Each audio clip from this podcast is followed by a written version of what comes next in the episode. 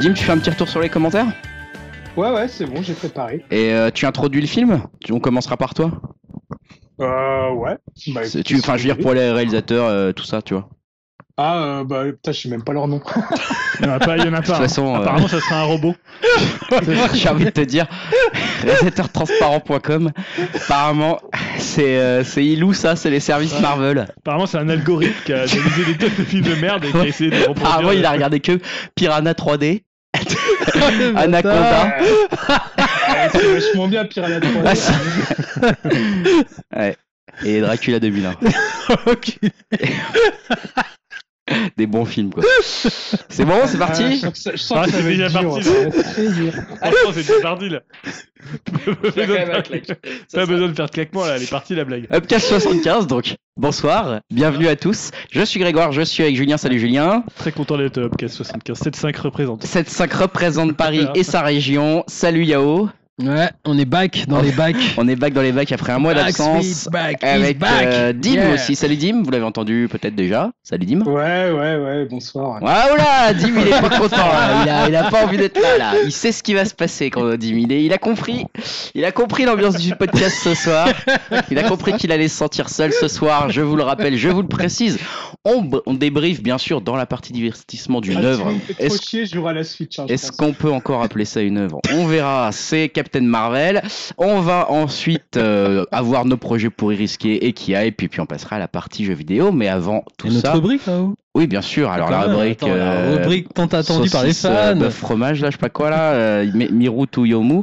Je t'emmerde sagement, Grégoire. Et avant qu'on commence ce podcast numéro 75, deux annonces déjà, enfin deux choses. La première, c'est que vous pouvez venir nous dire coucou sur upcast.fr. En ce moment, il y a eu un petit peu moins de mobilisation, j'ai l'impression. Voilà, on c'est pas qu'on Oh, prend mal, mais moi j'ai pleuré eu- toute la On a nuit. eu quand même des commentaires. hein. On a eu des commentaires. Et, euh, et la deuxième chose, bah, c'est justement euh, c'est le retour des commentaires de notre community manager expert un peu en la matière, c'est Dimitri. Dimitri, qu'est-ce qui s'est passé justement dans ces commentaires depuis du, coup- du coup un mois? Mais dis, dis pas expert, hein, tu me mets trop la pression. hein. Euh, alors, euh, tout d'abord, euh, Jay Bob, bah, lui, il a adoré Nicky Larson. Hein. Ça sera sûrement son film de l'année. Ou ironique. pas. Ouais. D'accord. en fait, il a, il a bien détesté hein, Ah oui. que ce soit, euh, Personne l'a aimé. Hein. L'acting, les références, les seconds rôles, euh, même s'il reconnaît la sincérité de Philippe Lachaud, euh, on va dire dans le film. Euh, Pikachu a vu lui Dragon 3 et il trouve que même si c'est pas un mauvais film, ça reste le moins bon des trois, euh, car il est un peu plus enfantin. Euh, mais je pense qu'il a quand même adoré euh, Dragon 3 comparé à Nicky Larson et qu'il n'a pas du tout aimé. Pour les mêmes raisons que Jay Bob. Euh, il dit même qu'il aurait préféré euh, voir un Keshish, mais alors là, j'ai envie de dire pauvre vieux. Hein, on dit Comment ça même préféré euh. je, comprends, je comprends pas le- je comprends pas cette phrase. Bien sûr qu'il aurait préféré voir un Keshish monde comme tout le monde. Non, mais je pense que sous le coup de la colère, on peut dire des sacrées conneries. Donc euh, voilà. Voilà, On c'est ça, on le pardonne pour cette fois. Euh, du coup, bah, en plus, voilà, il flippait pour Alita, mais finalement, il a bien aimé. Euh, sinon, il arrive toujours pas à accrocher à Life is Strange 2. Euh, pareil pour la démo de Demon X Machina, et je le rejoins dans ses propos, hein, comme quoi euh, la maniabilité peu, euh, et pousser. l'aliasing sont dégueulasses. Moi, j'ai pas envie de pousser. Il faut pousser. C'est jeu de corps, ça. Attention. Je, pou- je pousse que de la fonte à la salle. Allez, représente Metz et son quartier. Bien sûr. Euh, et je rajouterais que ouais, ça donne un côté, enfin pour moi, selon moi, un côté euh, hyper euh, mou au jeu. Et euh, ouais, sinon, il a fini Assassin's Creed euh, Odyssey, euh, qu'il nous recommande chaudement. Le Yule nous parle de La Griffe du Chien, un livre qu'il a adoré et qu'il recommande. Il pense même que ça ferait une belle saison de Narcos au Mexique. Mais bon, je pense que voilà, ça existe déjà. Hein, dommage pour lui. En tout cas, ce livre a l'air de plus le passionner que Nicky Larson le film. Hein. Donc il en a bien rien à foutre. Euh, côté jeu en ligne, il a installé Fortnite, mais il n'a finalement jamais essayé. Mais par contre, il a bien poncé euh, The Division. Euh, Soyfriend, qui est pas fan de Battle Royale, a bien accroché à Apex Legends, surtout grâce euh, au design mi-cartoon, mi-réaliste, même si il n'est pas tr- très bon selon lui. Alors, euh, petite mise à jour podcastienne, hein, parce que moi aussi, finalement, euh, j'ai essayé le jeu. Hein, la dernière fois, j'avais dit que j'avais pas pu essayer. Et euh, bah, c'est franchement beau pour un Battle Royale free-to-play. et La maniabilité fait bien le taf. Mais bon, euh, voilà, comme, euh, comme l'a mis Soyfriend, je suis vraiment une, une grosse, grosse merde. Ouais, non. Euh, je me suis fait trop défoncer. euh, voilà, je me fais défoncer de A à Z. euh, Je vois pas le jour. euh, j'ai pas vu le jour sur les trois parties que j'ai pu faire. Alors déjà que je brille pas à Fortnite, mais alors là, c'est la, la branlée totale. Euh, sinon, Di Stefano euh, revient sur euh, Night Flyer euh, tiré de George R. Martin. Ouais. Et euh, il nous explique euh, qu'il y a plein de ses écrits qui sont loin d'être terribles, mais euh, il est quand même hypé par Wildcards, des romans de super-héros qui ont qui a l'air bien fun. Enfin, en tout cas, lui, il est à fond dedans. Il m'en a déjà pas mal parlé. Euh, il a par contre tiqué sur la phrase de Julien Pink Floyd, c'est de la merde. Écoutez PNL. Alors là, Voilà. du coup, euh, je sais pas trop quoi vous dire, les gars. hein, Il- Débrouillez-vous. Ah, Euh, c'est au ça, il y a- pire, organisez une petite baston sur le parking d'Alidel, hein, c'est efficace. Il y a toujours une petite sortie Julien hein, qui, qui fait Voilà, grincer des dents. Voilà, c'était pour le troll. Ah précisé. voilà, ouais, c'est c'est un provocateur cet homme-là. hein. C'est ça. Euh, Falbala est hypé euh, par euh, les 18 de Mektoub. Alors, Ça, euh, je sais pas non plus trop quoi lui dire. Hein, je vais pas envie d'être méchant avec un auditeur. Pardon. Mais sinon, blague à part, euh, il nous avait proposé l'envoi de son roman et je le relance là-dessus. Hein. Il peut nous envoyer en MP euh, si ça l'intéresse toujours. Euh, bon, sauf si son roman ressemble à Mektoub, hein, parce qu'il bon, faut pas déconner. Et enfin, et on le fait pas souvent, mais on salue aussi nos auditeurs très actifs sur Twitter, comme Arthur, Samizo, euh, Gabora, Et les autres. Eh ouais, Ouais. bien vu, bien vu. C'est bien de penser effectivement à eux. Il y en a qui viennent pas jusqu'à nous faire des commentaires, mais qui interagissent ou qui retweetent nos annonces d'enregistrement de podcast et de parution de podcast qui nous aident toujours un petit peu à avoir un peu plus de visibilité, même si on a toujours un peu cette impression de surnager au milieu d'un océan de podcasts et que c'est difficile de se faire voir. Mais bon, c'est pas là pour, on n'est pas là pour ça. Nous, on est là pour débattre de d'œuvres, hein, Il faudra notamment. une nouvelle ligue du LoL un peu. Ouais, je pense qu'il faut qu'on commence.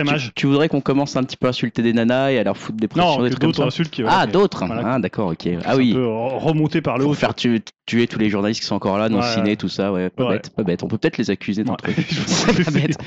J'y songeais. Vous nous piquez nos auditeurs, bande de salauds. Euh, eh ben, écoutez, avec ça, euh, on va passer à la partie divertissement.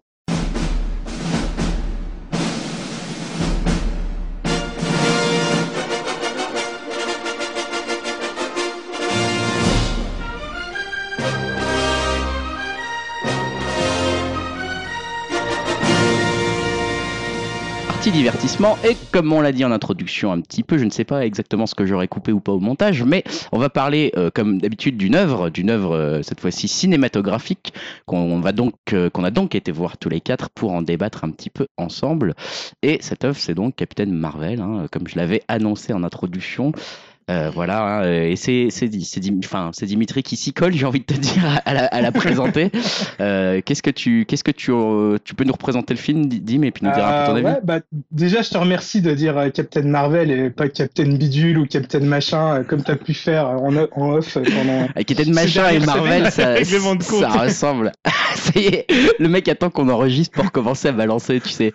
Tu te souviens de cette fois où tu m'as appelé gros connard euh Quel enfoiré. Et euh, je tiens à dire aussi euh, à Julien, parce que Julien disait aussi que c'était un film euh, directement, euh, un direct tout DVD, mais bon, euh, en même temps, on a déjà traité des films de vacances complètement ratés qui duraient trois heures. Ah, excellent. Ah, Elle est bien envoyée, elle est bien Excellent, envoyée. On peut pas, on peut pas cacher qu'elle est bien envoyée. La blague est culée quand même. Ah, Franchement. Excellent. Donc euh, ouais, Captain Marvel, hein, euh, film quand même très attendu parce que c'est aussi le, le premier film de super-héroïne fait par Marvel Studios. Et euh, pour ça, bah, ils ont confié euh, la réalisation euh, à Anna Boden et Ryan Fleck, hein, qui sont pas très très connus et je sais pas trop s'ils seront euh, super connus après ce film-là. Hein. Ah, Enfin, Ah, ça, on va, on va en reparler. Même lui, il aime pas trop en fait. Euh, donc euh, voilà, bon bah je vais pas vous faire l'affront euh, de vous présenter le film. hein. Je pense que vous avez quand même vu pas mal de bandes annonces au ciné ou des affiches. Ça a quand même pas mal matraqué ces dernières semaines. C'est sûr. Et euh, bah, pour vous donner mon, mon avis sur ce film, bon, je crois que je vais vous étonner. Je pense que vous allez vraiment pas le croire. Mais j'ai vraiment bien aimé. Hein. c'est euh, c'est pas parfait, mais j'ai bien aimé. Et, C'est euh, pas mal. Déjà, je trouve que ça commençait très bien avec le déroulant euh, en hommage à, à Stan Lee. Hein. Bon, je sais que toi, Yao, ça t'a beaucoup fait rire. hein, cette Non, non, attends, attends, attends. C'est juste que la salle a applaudi dès le départ, même si merde. Voilà, ça Ah a commencé comme ouais. ça. tu Ah ouais, il y avait des, des, des Des geeks. quoi. Ouais, je je disais que c'était une salle où il y avait que des clones de Et en, Dim, ouais, en, voilà, en off, je disais que ça avait des, que des clones de Dim avec la tête de Dim, des perruques euh, sur la tête de Dim. euh, C'était voilà. dit, mais c'est le pote qui était venu en fait. Exactement. Ouais, c'était un peu un, es- un espace-temps à la Rick and Morty, mais bon, c'était que des gens bien, donc ça va. Euh, bon, bah, par contre, je vais quand même enchaîner direct avec les choses qui fâchent. Ah bah, t'as rien dit sur les Bah, choses qui dis-nous ce qui t'a plu, ouais, parce que là, on est, à, on est à court, à part de dire j'ai bien aimé. euh, T'as bien aimé quoi Parce que. Non, mais je préfère commencer par les défauts. Ah, d'accord, ok, ok, ok. Et euh, bah, je trouvais que le, le début est un petit peu laborieux. euh, J'ai vraiment eu du mal à rentrer dans le film. Jusqu'à 2h à peu près, jusqu'à 2h, 2h12. Ah, mais non, laisse-le, non. laisse-le, laisse-le. Les deux premières heures et après, c'est un quart d'heure. Le générique Euh, de fin est pas mal. La faute à un rythme un peu lent et une exposition de personnages euh, qu'on ne connaît pas et donc avec qui on a du mal à avoir de la sympathie. Euh, le début se se passe dans l'espace avec euh, les cris et les scrules, mais bon, j'ai trouvé que ça manquait vraiment d'ambition. Euh, ça faisait pas très vivant comparé à un gardien de la galaxie, par exemple. On voyait pas trop les, euh, les paysages des différentes planètes ou euh, la culture des différentes planètes. Enfin bref, ça se passait un peu que dans des couloirs euh, et, euh, ou sur des planètes un peu désertiques. J'ai trouvé ça un peu dommage. La réalisation, pareil, j'ai trouvé que c'était correct, mais rien de mémorable. hein. Les scènes d'action s'enchaînent, se regardent bien, mais rien de bien transcendant. Euh, par contre, j'ai trouvé qu'une fois arrivé euh, sur Terre, euh, bah, le film décolle vraiment. Je trouve que le tandem Brie Larson, Samuel. Jackson fonctionne vraiment bien. Qu'il y a une bonne alchimie et je trouve que ça cool de voir un Nick Fury plus jeune et aussi plus léger. Enfin, d'ailleurs, pour moi, c'était un peu la, la grande surprise du film. C'est que Fury, c'était un peu l'élément comique du, du film et ça, je m'y attendais pas trop de le voir Ah, c'est sous goofy. un ouais. autre jour. Euh, j'ai trouvé aussi que Brie Larson faisait bien le taf. Euh, elle est assez badass, hein, surtout à la fin. Et euh, tu sens que Thanos, il va prendre cher euh, dans Endgame. Et euh, d'ailleurs, en règle générale, j'ai trouvé que les acteurs étaient convaincants, hein, même si c'est dommage que certains font de la figuration comme Annette Bening. Et puis, euh, bon, j'ai trouvé aussi que le chat était très cool, hein, mais bon, on peut pas vraiment dire que c'était un vrai acteur. Euh, sinon, je trouve que Marvel euh, a pigé un truc, euh, c'est que le public commence à se lasser des origin story classiques. Et euh, là, même si c'en est une, on voit le personnage direct en action et je trouve que c'était pas plus mal. Le film n'en fait pas non plus trop sur le, féminisme racoleur ou obligatoire. Je trouve qu'il est juste féministe point barre. Il montre des persos féminins forts et euh, le film force pas trop là-dessus. euh, et Captain Marvel est montrée comme une héroïne indépendante euh, sans avoir besoin d'un partenaire masculin comme euh, Wonder Woman par exemple. Et euh, surtout, elle n'est pas forcément représentée comme un personnage féminin, mais comme un personnage tout court. Je voudrais aussi ajouter que le caméo de Stanley, enfin selon moi, c'est un des meilleurs. hein. Il lit le script du film Malrats de Kevin Smith, film dans lequel il faisait un caméo et qui est sorti en 95, année où se déroule euh, Captain Marvel. Enfin voilà, moi, en tout cas, j'ai trouvé que c'était un Marvel euh, pur jus. Alors si on aime la série, et je dis bien série euh, parce que pour moi maintenant ça ressemble plus à une série qu'à des films, je trouve que ça passe nickel. Et bah, si on n'adhère pas trop à l'univers Marvel, comme certains à mon avis euh, à ce podcast, euh, c'est peut-être un peu plus compliqué. Ouais, ça, c'est- dont je ne citerai pas le nom. c'est le mec qui fait de la politique. c'est le non-argument de dire qu'on n'adhère pas à l'univers Marvel. Surtout que c'est pour moi, en ce qui me concerne, en tout cas, c'est assez faux, quoi. Je, je, je vais quand même régul- régulièrement les voir euh, et puis euh, j'ai envie de savoir la suite, tu vois. Donc, euh, donc euh, moi, je, je me considère pas comme ne pas. Je sais que vous, avez- vous étiez pas très fan. Je, je me considère pas comme ne pas adhérer à l'univers Marvel. Je, c'est Oh. juste que voilà. En tout cas, je pense que moi, enfin, dans ma salle, ce qui m'a fait plaisir, c'est que je, je pense que le, le public a bien adhéré. euh, euh, à la fin, on va dire pendant la, première euh, scène post-gène, euh, les gens, ils ont carrément hurlé de, de joie, quoi. Et enfin, vu que c'était en plus directement lié à Avengers, c'était assez ouf. C'était vraiment plaisir à voir, quoi. Donc euh, voilà, bon bah après, je sais pas, Greg, si tu veux commencer, si tu veux un peu aussi. euh, Je sais pas si je commence ou pas. je- Parce Ah que bah, voilà, pour, pour prévenir les je pense auditeurs. qu'il vaudrait peut-être mieux que terminer par euh, Julien. Ah non, non, c'est euh, Moi, je, je, c'est, c'est pour prévenir les auditeurs. C'est la première fois que je me fends d'écrire euh, ce que je pense du film. euh, voilà, de le- vraiment de le mettre par écrit. Ouais. D'habitude, on improvise un petit peu. Mais en fait, j'avais beaucoup de choses à dire. c'est plutôt ça. Donc, je, vais- je, vais, je me permets, hein, si vous m'y Ah, autorisez, les, les gars, je, je, je vais un peu relire ce que j'ai écrit tout à l'heure cet après-midi. Et moi, pour moi, Captain Marvel, j'ai finalement dit, euh, c'est un film qui porte bien son nom parce que pour moi, c'est un peu euh, un film emblème des productions de la Maison des Idées. Euh, quand je dis emblème, je veux surtout dire en fait qu'il incarne aujourd'hui le mieux les atouts et les défauts des films de super-héros euh, sortis par dizaines au pluriel, quand même, je précise, et dont les vrais épisodes mémorables se comptent sur les doigts d'une main. Pour plus de 20 films, ça commence à devenir un petit peu embêtant. Euh, ce film, en fait, comme plein d'autres de Marvel, il a tous les attributs d'un blockbuster, mais sans aucune âme, une sorte de McDonald's culturel finalement. C'est jamais vraiment, c'est jamais vraiment mauvais. C'est pensé, c'est construit pour satisfaire les consommateurs, les spectateurs effets spéciaux réussis, rythme relativement euh, intense donc tu t'ennuies pas, etc. Mais finalement, c'est euh, comme un McDo, jamais vraiment nourrissant et jamais vraiment mémorable. Finalement, tu te souviens pas d'un repas au McDo plus qu'un autre repas au McDo finalement. Bah ici, tu ressors et c'est un peu pareil. Tu peux commencer à confondre un peu les films de super-héros d'ailleurs. Ça commence à devenir un petit peu dangereux. Euh, pour rentrer un petit peu dans les différentes couches de ce burger cinématographique, moi j'ai commencé, j'ai envie de commencer par son ingrédient principal, à savoir Brie Larson c'est une actrice que j'adore perso, hein, vraiment. Euh, je, la, je, la, suis en fait depuis Scott Pilgrim, mais surtout depuis The Spectacular Now. Et euh, voilà, j'aime beaucoup cette actrice. Je trouve qu'elle est très douée, qu'elle a une palette incroyable et qu'on peut notamment, bah voilà, si vous n'avez pas vu The Room, je vous le conseille. Hein, elle a eu un Oscar pour ce film, elle le méritait euh, largement. Et ça m'a choqué un peu parce qu'étrangement ici, je la trouve complètement bloquée sur le registre de la distance, comme si elle était en permanence un peu hautaine et pas vraiment impliquée dans son film. Par exemple, je répète qu'il y aura des spoilers, j'annonce qu'il y aura des spoilers dans cette partie. Vous pouvez aller accéder directement à la partie sans spoiler en regardant euh, à quelle minute ça, commence sur votre petit euh, déroulé du podcast. Euh, bah parce que par exemple, quand elle réalise qu'elle est humaine et pas krill, bah, pas une once de surprise ou d'émotion. Elle ne connaît pas la plus grande partie de sa vie, pas de problème, pas de trouble, ça n'a pas l'air de la perturber beaucoup. Elle a pas de questions sur ses parents, elle a pas de questions sur son adolescence. Le film n'en pose pas plus d'ailleurs. Hein. Elle réalise qu'elle a des pouvoirs après un accident d'avion. Pas étonné, pas une seule question, pas impliqué. Finalement, les personnages Autant, moi, dans, l'univers euh, Marvel, ça me pose pas de problème. Hein. On a déjà Iron Man, on a déjà Doctor Strange, mais ici, elle est tout simplement pas attachante en plus de pas être plus d'être hautaine, car pas impliquée. Euh, pas attachante aussi parce qu'il y a un vrai problème d'histoire et de réalisation dans ce film, d'après moi. Hein. Avec ce film, Marvel, Dim l'a dit, joue un peu la carte féministe et de l'appropriation des pouvoirs, mais à mon avis, passe complètement à côté de son sujet, un point qui en devient euh, consternant. Jamais le film ne pose la question de ce que signifient ces pouvoirs pour elle.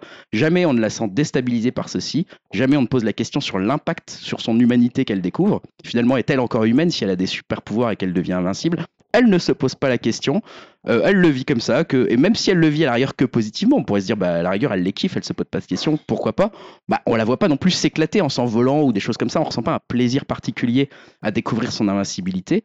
Bref, un petit conseil pour Marvel au passage, revoyez Matrix, hein, le premier, euh, plusieurs fois, parce que ça, c'est vraiment la façon dont on doit traiter quelqu'un qui découvre ses pouvoirs et qui euh, essaye de comprendre un petit peu comment il peut s'en servir et comment il doit les assumer. Ces pouvoirs, d'ailleurs, en, eux-mêmes, posent un autre problème dans l'histoire. Ils, ils sont un peu présentés sans, sans réelle limite pour le moment. Ça crée un problème d'attachement pour moi incroyable le personnage parce que bah il est complètement invincible et du coup euh, qui enfin voilà elle règle un conflit interstellaire en quelques secondes. On se pose la question elle était où alors? Bah déjà tu te dis mais du coup j'ai absolument pas peur pour elle donc j'en ai un peu rien à foutre en mm. fait de ce conflit interstellaire. Deuxième problème que ça pose c'est même au niveau euh, des, de, de, la scène d'action en elle-même, parce que la scène d'action, du coup, elle a pas, elle a pas d'enjeu, puis elle est raccourcie à fond, parce qu'il suffit qu'elle aille, le, elle aille dans l'espace, puis en deux secondes, elle a tout réglé. Du coup, euh, une scène d'action où t'as pas de, t'as pas d'enjeu et t'as pas d'action, ça devient un peu un con pour un film d'action.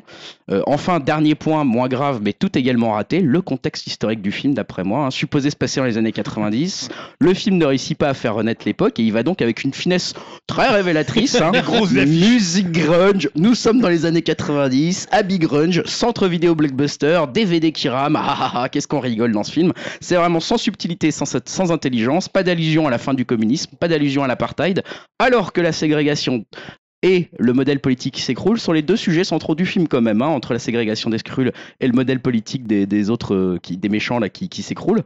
Bah non, euh, on n'y fait même pas allusion à ce qui se passe sur Terre. Donc voilà, hein, pour conclure, je, je, reviens un petit peu sur ma métaphore sur le McDo. Hein. Si le fast-food n'est pas vraiment mauvais en goût, il est mauvais pour la santé physique.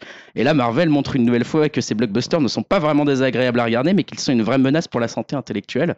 Perso, l'indigestion est là. Je vais aller vomir un bon coup avant Endgame. voilà ce que j'ai écrit. Donc j'ai pas trop aimé. pour synthétiser un peu ça. Je sais pas s'il y a des choses que vous voulez rajouter. Excusez-moi, j'ai un peu hijacké le côté euh, négatif mais je trouve pas grand chose de positif à ce film, malheureusement. Yao, toi, est-ce que ton avis est peut-être plus mitigé que le mien, plus sympa que le mien deux, parce qu'avec Dim, j'ai très apprécié le film. Ah putain. Non, mais je déconne, les gars, c'est de la merde. Ah. Désolé, Dim, hein, je suis pas de côté. Et d'ailleurs, va te faire foutre, Dim, j'en ai marre de vos films Marvel à la con, là. J'en ai marre. Ah, ça suffit Non, là. euh, non, en fait, bah, C'est t'as c'est tout pas dit. hein. forcément qui l'ai choisi, hein. Bon, Non, mais t'as. à chaque fois, on me met ça sous le dos, mais bon. euh, Oh, le- Non mais t'as Greg et t'as un peu tout dit. euh, Bah déjà moi ce qui m'a choqué le plus c'est au niveau des costumes des Skrull, le Skrug, je sais pas quoi. Mm, c'est- mm. J'avais envie de rigoler en voyant les costumes quoi. les, les C'est caoutchouc là, tu vois. Là, ça m'a fait penser, tu sais, au petit gris de Jacques Pradel, là. Oh C'est merde. pas faux, putain. bah, Alors, surtout, C'est quand pas ils- faux, tu putain. sais, surtout quand ils sont sur Terre en famille, là, tu sais. Ouais, c'est ça. Bonjour. Bah comme tu dis c'est. Après, c'est- après, Marvel, ils sont quand même assez fidèles, euh, on va dire, au niveau de l'esthétisme des comics, et ça, Ah, on peut super. pas le retirer. Super. Euh, ça T'adaptes, ressemble quoi. quand même au Skrull des, des comics. Hein. Génial, mais t'adaptes dans ce cas-là. Et sûr vous. que Jacques Pradel a vu. Non mais ce que je veux dire c'est euh, pour une prod à plus de 100, 100 patates, tu vois, tu dis tu peux faire un effort là. Enfin, me concernant, Non, mais ça m'a. J'ai du caoutchouc, on disons dire, que- tu vois. Disons que Marvel, euh, je veux dire, c'est leur parti pris, quoi, de garder l'esthétisme des comics. Et je trouve qu'ils y arrivent bien, et c'est même peut-être euh, un des rares euh, studios qui arrive à faire des films avec des mecs en cap ou que ça n'a pas l'air ridicule, quoi. Pour moi, mais- quand je vois Thor à New York, ça me va, quoi, tu vois. Non mais ok, je veux bien te comprendre, mais entre Mm. entre guillemets les, hum, les costumes des héros et même de Captain Marvel, pour moi il y a un gros décalage avec ça. Ah, bon, ça, bon, bref, c'est pas c'est pas à l'intérieur du truc. C'est pas Donc, il y a faux, ça. Il y a ben Brie Larson, c'est waouh, c'est chaud quoi. Bah, elle en a en C'est chaud, Il a quoi. il va C'est falloir une dire. euh, vide, mais de ouf. Après, ils l'ont peut-être demandé de jouer comme ça, c'est Mais peut-être c'est aussi ce qu'on dit, mais apparemment elle a vraiment eu, elle un peu bien fait, distancé, ou J'espère. t'es- c'est bien fait latter la gueule par rapport à ça justement. Il y a beaucoup de critiques là-dessus, mais justement je me dis est-ce que c'est dû par rapport à son passé, tout ça, qu'elle est froide et tout, mais comme tu dis, elle a zéro réaction. Il y a un passage avec la fille de sa copine Mm. Qui arrive vers elle, genre la meuf c'est un limite un robot, elle s'en fout. C'est clair. Elle s'en fout Ah, tu peux le faire, allez, lâche-moi maintenant. C'est comme tu disais, le coup de euh, l'accident. Avant, la meuf, elle est Ouais. déjà, limite, elle est déjà surhumaine, elle se relève tranquille, Ouais, j'ai pas ça. de bobo. C'est là. Après, bah, comme tu dis, c'est un dieu à la fin, en fait. Et moi, ma question principale, c'est par rapport à Thanos, bah. Bah, elle va le défoncer en deux secondes. Pourquoi elle est va pas arrivée avant, en fait euh, Enfin, bon, bref. Donc, il y a ça, et puis moi, le buddy movie, euh, pour moi, ça fonctionne pas. hein. Ah non, grave pas. Euh, Limite, le buddy movie, pour moi, c'est Goose et, et Samuel Jackson. C'est le chat et Samuel qui fonctionnent à fond. et Brie Larson et Samuel, c'est. Ah Ils ouais, a- essayent au début, ça- mais c'est catastrophique. ça hein. manque d'un truc et c'est vrai que mais moi je suis un peu moi je regrette un peu qu'il ait mis Samuel Jackson Et en Samuel mode Jackson, par drôle. contre, le seul truc, que, ouais, ce que j'aime bien, c'est vraiment euh, l'effet spécial. euh. Par contre, pour le coup, euh, Ouais, c'est bien foutu. Le Ouais, fait de bien rajeunir. C'est vrai qu'il est bien rajeuni. C'est dommage de le faire devenir drôle un peu. Il avait la classe Nick. Fury. Maintenant c'est le mec qui fait. Après, si on parle du casting et de la réal, ben, comme tu dis, c'est un, c'est un McDo, quoi. Tu, tu vois ça et tu gerbes après. Enfin, moi, j'ai zéro souvenir du film. Ça m'a C'est pas clair. marqué. Et après, t'as Gidlo. euh, putain, Ah, qu'est-ce qu'il fout là Le mec, il a l'air perdu. T'as Annette ça. Bening, elle a l'air perdu, mais le casting, est... franchement, c'est chaud, quoi. Ils Ah, c'est pire parce qu'il a quand même un gros rôle. Ouais. Ouais, je sais pas, il essaye de jouer, mais tu limite, tu rigoles, tu le vois, c'est. Ils ont mis tout le budget dans les dans les lentilles pour les yeux apparemment dans Law et Et- Le premier combat matrixien là, Ouais, c'est ça, d'apprentissage, il, est, il complètement Ouais, raté. Comme tu dis, regarde Matrix, ça, ça lui fout l'amende, Mais ce qui est dingue, c'est que Matrix, il est super vieux ce film. Ouais. Et le truc avait déjà euh, tellement Grave. mieux compris ce que Grave. c'était un Et héros. En euh, fait, ce qui me dérange, c'est plus comme disait Greg, c'est vraiment la formule du, du Marvel. T'as l'impression que c'est toujours le même truc, il n'y a rien d'innovant et l'origine story, c'est relou quoi. Tu vois, ils auraient Ah pu quand même pu diluer le truc, c'est vraiment. bah, ils essayent chiant, un peu de le monter différemment. Ouais, en mais c'est le- chiant, Ah ça bah prend oui, des ça, plombs. ça tu peux pas leur reprocher, c'est pas. Enfin voilà, il c'est quand même, c'est comme Spider-Man, le, le héros il est déjà directement mis en place euh, et le héros passe tout de suite à l'action en fait. Euh, Enfin là avec le scénario un peu en flashback, euh, on peut le suivre comme ça l'origine story, mais euh, Et pareil en termes de réal, je trouve ça ultra décousu le début, le début avec tous les flashbacks machin, de revenir, je trouve ça pas Bah, super. pas tellement l'histoire en fait. Ouais, et comme tu dis, quand les Russes sur Terre, les, les, références des années 90, c'est waouh, c'est tellement euh, possible. Oh, regarde, il y a une borne Street Fighter. Oh, regarde, tu as moi, J'ai c'est- surtout les affiches, putain. Oh là Ouais, là. en plus, ils ont compilé, tu vois, à peu près, je sais pas, peut-être 10 affiches en même temps qu'on- qui peuvent pas être au même moment, euh, tu vois. Je pense que si tu regardes un peu, euh, je, je sais plus, il y a les Smashing Pumpkins, euh, il y a. Ouais, ouais, c'est ça, il y a Ouais. la fille de Smashing. et tu te dis, euh, à mon avis, tu vois, ça, ça tient pas, enfin, c'est le truc. euh, Enfin bref, au final, du coup, tu- ça se regarde, mais au final, j'ai vu ça, j'ai vite oublié. Ouais. euh, je me dis, euh, je crois que c'est un des pires Marvel que j'ai vu, mais Ouais. sérieusement. Ouais, bah, Déjà, je... je suis pas fan de, des Marvel, mais En là, fait, il c'est- est pile dans la moyenne des trucs des que pires que j'ai vu. quoi. Quoi. Et je me dis tout ça pour ça, quoi. Et waouh, quoi. Enfin bref. je sais pas si je verrai grand chose à rajouter, parce que. un non, moi, peu de cet avis aussi. Euh, je sais pas, moi j'ai trouvé ça vraiment d'une nullité, mais sans nom. Alors quand je disais ouais, c'est un direct to vidéo, c'est-à-dire c'est- je trouve ça, tu vois, pour un but, un, non mais pour un truc à, je sais pas combien écoute le film. 150 millions, tu vois, le truc. c'est Honnêtement, je trouve budget, ça quoi. hyper moche quoi. Ouais.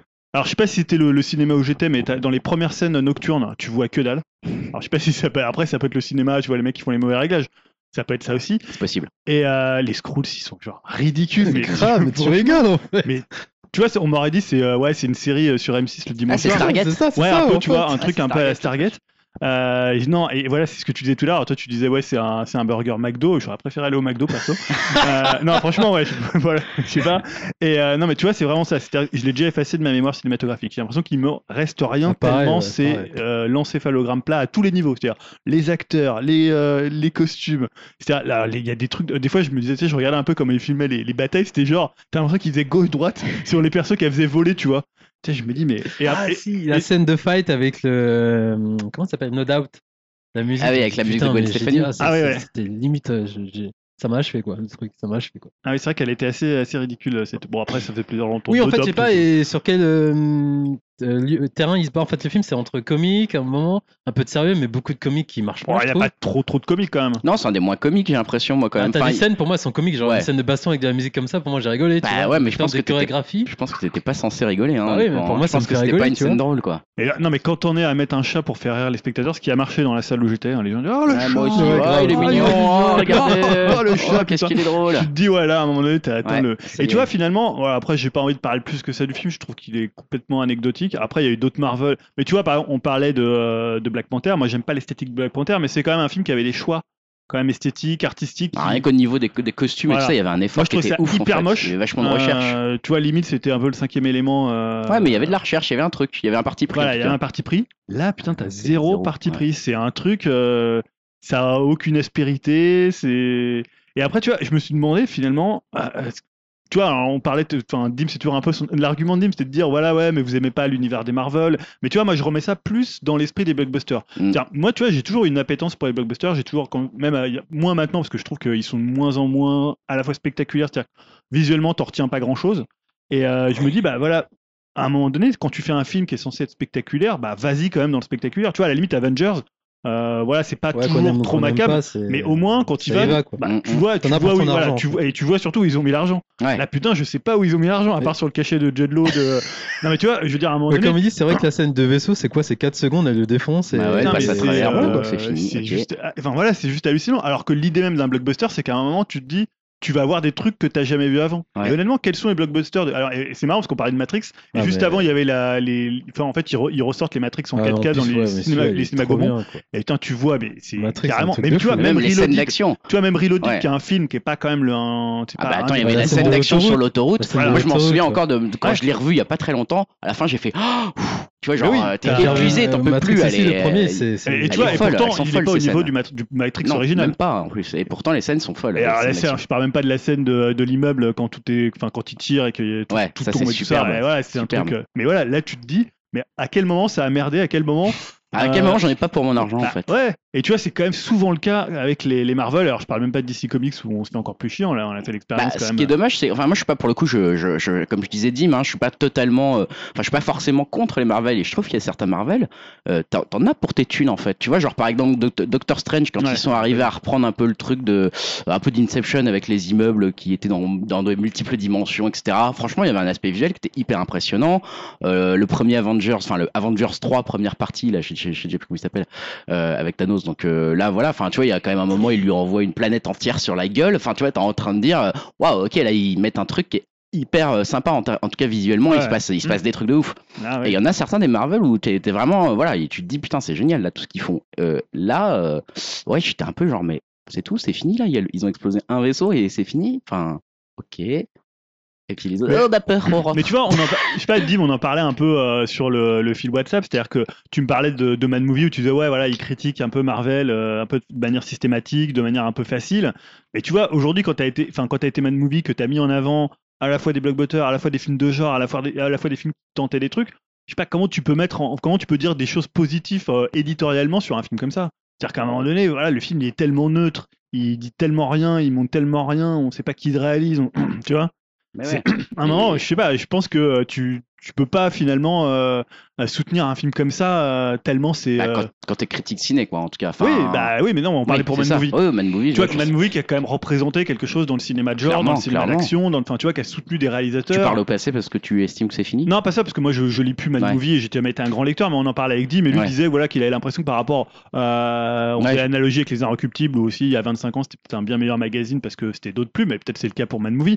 Mais tu vois, là, ne pas soutenir un Captain Marvel, Je trouve enfin, ça normal je en trouve fait. pas ça vraiment. euh, Enfin, c'est Bah, en plutôt tant dans que le sens critique, du- oui, moi je trouverais ça normal. Je, je, je serais étonné que ce film ait des bonnes critiques en fait. Enfin, je pense pas qu'il en ait quand même. Non, par contre, Je, je sais pas, faudrait que je vérifie au niveau de Mad Movies, mais il y a eu quand même pas mal de critiques positives sur le film. hein. mais cartonne par contre euh, au niveau Non, mais spectateur. ça, euh, je peux comprendre Par contre, il y a une mais- sorte de bad buzz par rapport, on en parlait à Brie Larson, par rapport à son jeu, tout ça, euh, ça, Ah ça ouais. s'est remarqué. ouais. Ouais, alors après il y a aussi la polémique sur ce qu'elle avait dit. euh, Oui, je pense qu'il y a aussi des mecs qui se disent Ah, c'est une nana, on va troller un peu. Enfin, tu vois, euh, bon, les Ah bah clairement, euh, avec Rotten Tomatoes, euh, il y avait plein de notes Ah oui. négatives avant que ça sorte. euh, ouais, ils ont dû enfin, changer leur politique carrément à cause de ça. Ouais, ouais.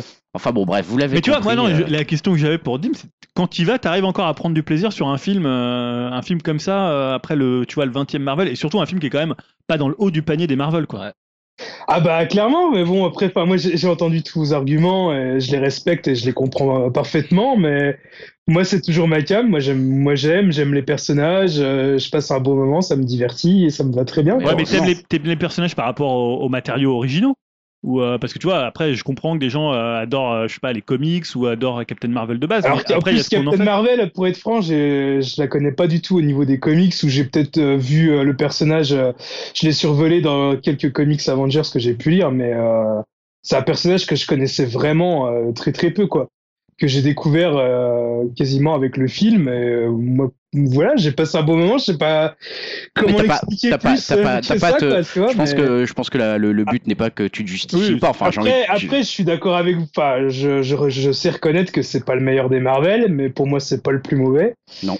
Euh, C'est ça le pire. Voilà, j'ai passé vraiment, moi, j'ai passé un, vraiment un bon moment. Moi, ça me divertit, ça me, ça me, ça me va, quoi. Bah écoute, tu n'es pas le seul puisque comme le soulignait Yao, ça euh, cartonne. Nous vous avez.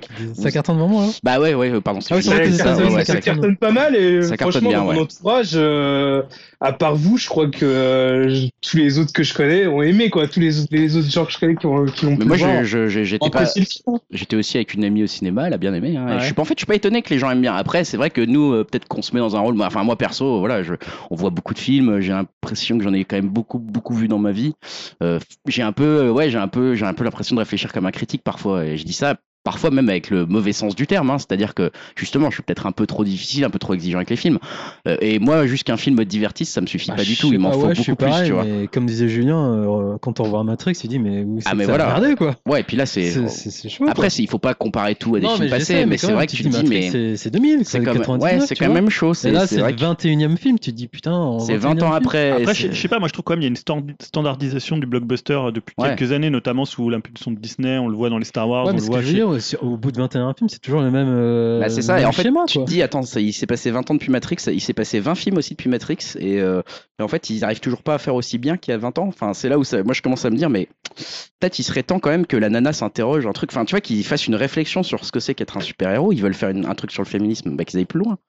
Euh, mais là, je, je sais pas. Il y a eu- des tentatives avec Logan, par exemple. Tu vois, Logan, c'était peu- hyper intéressant, j'ai Ouais. trouvé pour le coup. Et ça, c'était vraiment un projet qui était super rafraîchissant. c'était un projet un peu à côté pour le coup. Et puis même même les- Deadpool que t'aimes ou pas, mais il y y a, y plein une de séries, euh, la vois, série mais- que. Dim, comment elle s'appelle cette série que tu regardes sur euh, Orange et, et Ah, Légion. Légion, ouais, voilà, Légion, c'est complètement dingue cette série. C'est un vrai truc de David Lynch au milieu des super-héros, quoi. Ouais, mais bon, les gars, ça, c'est des films à gros budget. Ils, sont obligés, on va dire, de faire un, Bah. Matrix, est-ce qu'ils étaient obligés de faire un truc où pendant le, le mec se pose quand même des questions philosophiques pendant Ouais, 30 c'est minutes, quoi. c'est facile dire ils sont obligés à un moment donné quand même. Il y a un moment, euh, tu- tu- Ah, si- bah- ils, ils sont jamais obligés de rien, en fait, ils peuvent dire. euh, bah, Tu, tu regardes le premier Matrix, il est plus simple d'accès, il a, il a énormément marché. euh, Il y, a vachement, il y a vachement de discussions philosophiques Euh, quand même. Hein. Je trouve pas que suis d'accord avec toi, mais il est plus Ouais. il est plus simple d'accès que le- les deux, enfin les deux suites qui sont sorties euh, plus tard, quoi, hein.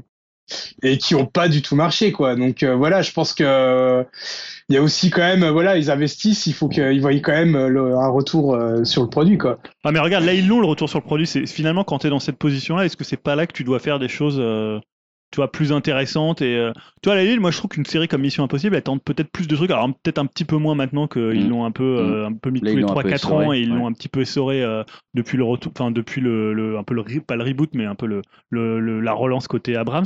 Euh, mais je trouve, voilà, ils tentent quand même plus de choses en termes de spectaculaire, en termes de ce que tu vois de, de cinéma d'action. Euh, Ouais. Là, tu vois, en plus, ils sont toujours un peu entre le cul entre deux chaises, entre l'origin story qui, qui finalement fait que tu dois avoir une certaine psychologie du personnage et le côté spectaculaire du film qui, qui est finalement un peu euh, antinomique avec l'origin story. Je trouve que ça Ouais. marche pas forcément bien dans les, dans les deux cas, tu vois.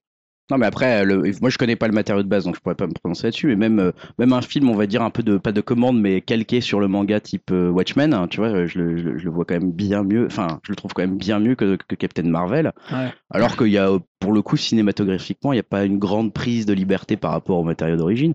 Je me dis, mais soit le Captain Marvel en matériau d'origine, c'est complètement creux. Pourquoi pas Peut-être, je ne sais pas. Apparemment, non, en plus. Mais euh, soit pourquoi ils pourquoi ils édulcorent à ce point-là, je comprends je comprends pas en fait. Je comprends Ouais, pas. et je pense qu'il y a aussi quand même, un... enfin, tu vois, je trouve que c'est un- un- aussi un problème de réalisateur, quoi. C'est-à-dire que bah, c'est un peu tous des yes men Ouais, c'est ça, derrière, le truc, en derrière fait. le truc. Il y a pas de personnalité, donc après c'est un truc un peu euh, cahier des charges, un peu un peu lissé, comme on avait avec les Star Wars. Euh, Bref, bref, bref, vous l'avez compris, on n'est pas. Bah, je vais, je me permets de, de mettre peut-être un petit terme au débat parce qu'on a encore pas mal de rubriques, notamment le, le Spotify euh, qui va prendre Bon, du temps alors à la fin. terme. Mais, mais c'est vrai que c'est bon. Vous l'avez compris, on est, on n'est pas tous d'accord. Il y en a qui ont aimé, il y en a qui ont moins aimé. Enfin, il y en a un qui a aimé. Il y en a un qui a aimé, il y en a qui ont moins aimé les trois autres, mais euh, en général, on est assez mauvais dans nos prédictions et sur le fait d'être euh, euh, d'accord avec le grand public. Hein, euh. Donc, euh, on comprend que vous ayez des avis très différents des nôtres et venez nous- nous dire ce que vous en avez pensé de ce Captain Marvel euh, sur upcast.fr. On va arrêter les spoilers dessus. Je me fais une petite marque au montage ici. On va continuer avec les projets pourris et je passe la parole à Julien. Euh, je, je, je sais pas quoi dire là sur le titre de ton. Voilà, j'avais intitulé The Rock dans la peau de Hello Kitty. je comprends pas là. c'est un titre un peu mensonger, on va dire, hein, puisque en fait, c'est euh, dans cette future adaptation cinématographique de Hello Kitty, il n'est pas du tout question de The Rock, D'accord. mais de Beau Flynn. En fait, Beau Flynn, vous le connaissez peut-être pas, mais c'est le producteur de deux films avec The Rock, dont l'immanquable San Andreas. On parlait tout à l'heure Ah. des blockbusters. Moi, je pense que San Andreas, c'est un très très bon blockbuster. Bien sûr. Bien, bien, un, un bon, un, peu un nanar, mais où Ouais. tu vois quand même où est l'argent. A, C'est bah, ça non, qui fait plaisir. Il y a Dadario quoi déjà. Et y a, Ouais. il y a Déjà il est là l'argent. il y a The Rock qui pilote tous les types de véhicules euh, que la Terre peut porter. Je pense qu'il n'y a pas un véhicule C'est comme le pas. truc dans Skycrapper quoi. Voilà là tu vois de la thune. tu l'as, tu l'as. Alors apparemment c'est pourri Sky. Ah ouais ouais c'est nul. L'ai pas vu. Donc voilà, c'est lui, c'est le producteur de San Andreas et aussi de Rampage, toujours avec The Rock. Et euh, voilà, je me suis dit, bah, comme c'est lui qui a acheté les droits de euh, Hello Kitty, pourquoi on peut pas imaginer Dwayne Johnson dans le costume de cette chatte nippone toute mignonne? Voilà, je trouve ça serait quand même pas mal. hyper drôle. Je trouve ça serait hyper drôle. Donc en fait, ce qui se passe, c'est que New Line Cinema et donc Boflin ont acquis les droits auprès de Sanrio, donc euh, la société qui a qui est enfin, la créatrice euh, dans les années 70 de, euh, de Hello Kitty. et pour créer en fait le premier film en langue anglaise autour du personnage, donc personnage quand même assez culte. Alors, Film donc hein. ouais, pour faire un film. Film. Je sais pas si ce sera un film d'animation ou un film Mm. live. Euh, voilà, donc c'est un projet qui a notamment été adoubé par euh, le CIO de Sanrio, qui a fait part, je cite, de son excitation à l'idée de voir Hello Kitty et d'autres personnages populaires de la firme Sanrio faire leur grand début hollywoodien. Traduction, on a eu un gros Voilà. c'est, tellement la déclaration qu'on a entendu mille fois. On est très excités de Au voir début, ce je pensais que ça allait être pourri, et puis quand j'ai vu les nombres de zéros derrière le chèque, je me suis dit, c'est vraiment bien. C'est vraiment pas mal. Donc c'est un peu ça. Donc parce qu'il faut le dire quand même que Hello Kitty, c'est une véritable ma- machine à cash. hein. Ah bah C'est ouais. ultra rentable depuis sa création, je disais dans les années 60, euh, c'est 76. Et euh, bah, c'est même devenu un personnage pour le coup iconique de la culture pop. hein. C'est-à-dire que c'est pas que pour les petites filles ou les Bah petits ouais. garçons, on va pas genrer euh, Hello Kitty, mais il y a, il y a, je vois plein de, enfin, ça a appelé à plein de, à plein de monde ouais, en c'est fait. clair, tout le monde reconnaît Hello Kitty. Enfin, beaucoup de gens reconnaissent Voilà. Hello Kitty. Quoi. Donc voilà, on se dit pour les produits dérivés, pourquoi pas, mais de là à imaginer un film, je trouve ça, voilà, c'est un peu comme pour Dora l'exploratrice, pour l'instant on s'en moque un peu. Bah, il va y Euh, avoir. oui, enfin, ah qu'il y a un film. Ouais, on- Et je trouve que c'est un peu tout de la mauvaise idée, ça va être un peu gênant, ça va être un peu gnangnan ou un peu gênant, tu vois, un peu Ah, entre les moi, deux. je, je- je verrais bien ça à la détective Pikachu qui va sortir prochainement. Ouais, alors ça déjà, je trouve ça un peu gênant. Ça, c'est un peu déjà euh, vallée de l'étrange, là, tu vois. Ouais. C'est ah, qu'est-ce qu'il Ouais, fait c'est un là peu les- ce- C'est un peu la- les films de la vallée de l'étrange. Ouais, c'est ça. Mais voilà, et juste, alors j'ai fait- j'ai inclus dans cette petite news, un le saviez-vous? Ah. Euh, à votre avis, combien euh, de, de milliards de dollars a généré euh, en recettes a généré le- la, la franchise depuis sa création? Combien? De milliards? Alors De et surtout euh, le classement en fait des franchises les plus euh, rentables en milliards. Putain, bah, euh, Star Wars Alors Star Wars ils sont euh, troisième Ok. Waouh. euh, Marvel, N'importe quel média, tu peux dire Ouais, Marvel. N'importe quel Euh, média ou ciné tout confondu, tu vois, quand tu dis franchise. Les, les- les plus grosses franchises en fait qui génèrent Mickey de, de l'argent. Parce Disney alors, Mickey, non Alors là, c'est un peu trop large. Marvel, ouais, il a, il a raison, Dim, le Marvel. Ouais, ils sont. Marvel, là pour le coup ils sont euh, ils sont comme en quatrième. Ah, quatrième, putain, derrière Ouais. Star Wars. Il y, a, encore. il y a Harry Potter aussi, ça je pense. Il est pas dans, dans mon petit classement. Oh, Euh, donc et en fait euh, Hello Kitty Première. et Non. euh, non et juste derrière euh, Pokémon. Ah, c'est Pokémon le premier. Forcément, bah oui. Ouais. Pokémon. Putain, Pokémon, j'avais pas réalisé que ça générait Donc, autant de Qui thunes. Hello Kitty 80 milliards de dollars. Oh Donc c'est la deuxième deuxième de, loin devant Star Wars 65 millions et le Marvel Cinematic Universe 28 milliards. Mais je vais peut-être, 65 euh, je vais peut-être me mettre à dessiner des chats. hein, je- euh, regardez le The Toys That Made Us sur Hello Kitty euh, pour en savoir plus. Ouais, euh, bah, c'est vrai que c'est assez impressionnant euh, l'empire qu'ils ont Ah, créé avec de- ça. Je crois qu'il y avait le- ben, l'auteur, enfin l'autrice, que ça se dit, je crois qu'elle avait eu Ouais. des problèmes de droit ou qu'elle n'avait pas été payée, une histoire comme ça. Je Ah ouais crois. Attends. Oui, ouais. ça. Oui, oui, on va quand même ça, pas la payer alors qu'on a que 70 milliards Enfin, de bref, je dollars. crois qu'elle même. profite pas de tout cet argent. euh, 80, lié, euh, 80. Bon, merci pour cette news. euh, on attend ça avec euh, étrangitude. Ouais, c'est bien ça. pourri. Enfin, si, moi je veux voir la gueule du film quand même. hein. Je suis très curieux de savoir ça. Euh, Dim, autre projet pourri, euh, rien du rien du même style. Enfin, en tout cas, peut-être un peu pour les enfants. C'est la seule transition que je trouve. Alors, euh, c'est un nouveau Gremlins. Euh, alors, on avait été épargné jusque-là, mais euh, voilà, il semblerait qu'il va y avoir du nouveau du côté de Gremlins. Ouais, Alors, pardon. on t'en prie. On a souvent entendu parler de troisième film, mais là, ça serait plutôt un épisode zéro, Hmm. car Warner et Amblin envisagent une série animée sur les origines de Gizmo. Euh, on retrouvera aussi euh, le papy chinois qu'on voit au début du premier. Euh, le tout sera scénarisé par un des auteurs de la série Gotham. Alors, j'ai jamais regardé Gotham, mais euh, de ce que j'en ai entendu parler, à ce qui paraît, c'est quand même pas top. Ouais, ça a pas des bonnes critiques. Hein. Pas du tout, non. Et euh, je le mets alors donc dans les projets risqués, parce que bah, pour l'instant, on n'en sait pas grand-chose. Ah, tu l'avais mis dans les pourris hein, chez moi. Hein. Il, est, il est rangé Ah, dans les pourris chez nous. Bah alors, je, oui, oui, on le met dans les projets pourris. euh. Il a du mal, c'est du mal. c'est une série animée, hein, t'as Ouais. dit. C'est pas un film en fait. C'est une série animée, ouais. Ouais, c'est ça, ok. ok. Euh, projet, projet risqué, on va laisser Dim mourir 5 secondes pendant que je repasse la parole à Julien. Bah, après, Ah, tout je suis dépend. désolé, euh, je suis en train de crever. Ouais, soigne, par, soigne rapport toi, à, par rapport à la news, il est impliqué le Red ou pas du tout? En termes genre de prod, il y a Spielberg, vu que c'est en blanc. Et est-ce qu'il... Il y a Amblin, ouais. Je me dis, Il y a il y a Amblin. quand même en une sorte de gage de qualité. si- appliqué, ouais. Bah, à mon avis, Amblin, euh, enfin, tu vois, ils détiennent tout simplement les droits, donc ils sont Ouais, obligés mais d'être Est-ce en qu'il a fait. un droit de regard euh, C'est quoi C'est Joe Non, c'est pas Joe Dante, celui-ci? Si, c'est Joe Dante, je Joe ouais. Est-ce qu'il a un droit de regard des- dessus, par exemple? Bon, bref. Je pense que c'est moi, plus Gremlins, Spielberg qui avait les droits euh, que Ouais. Joe Dante.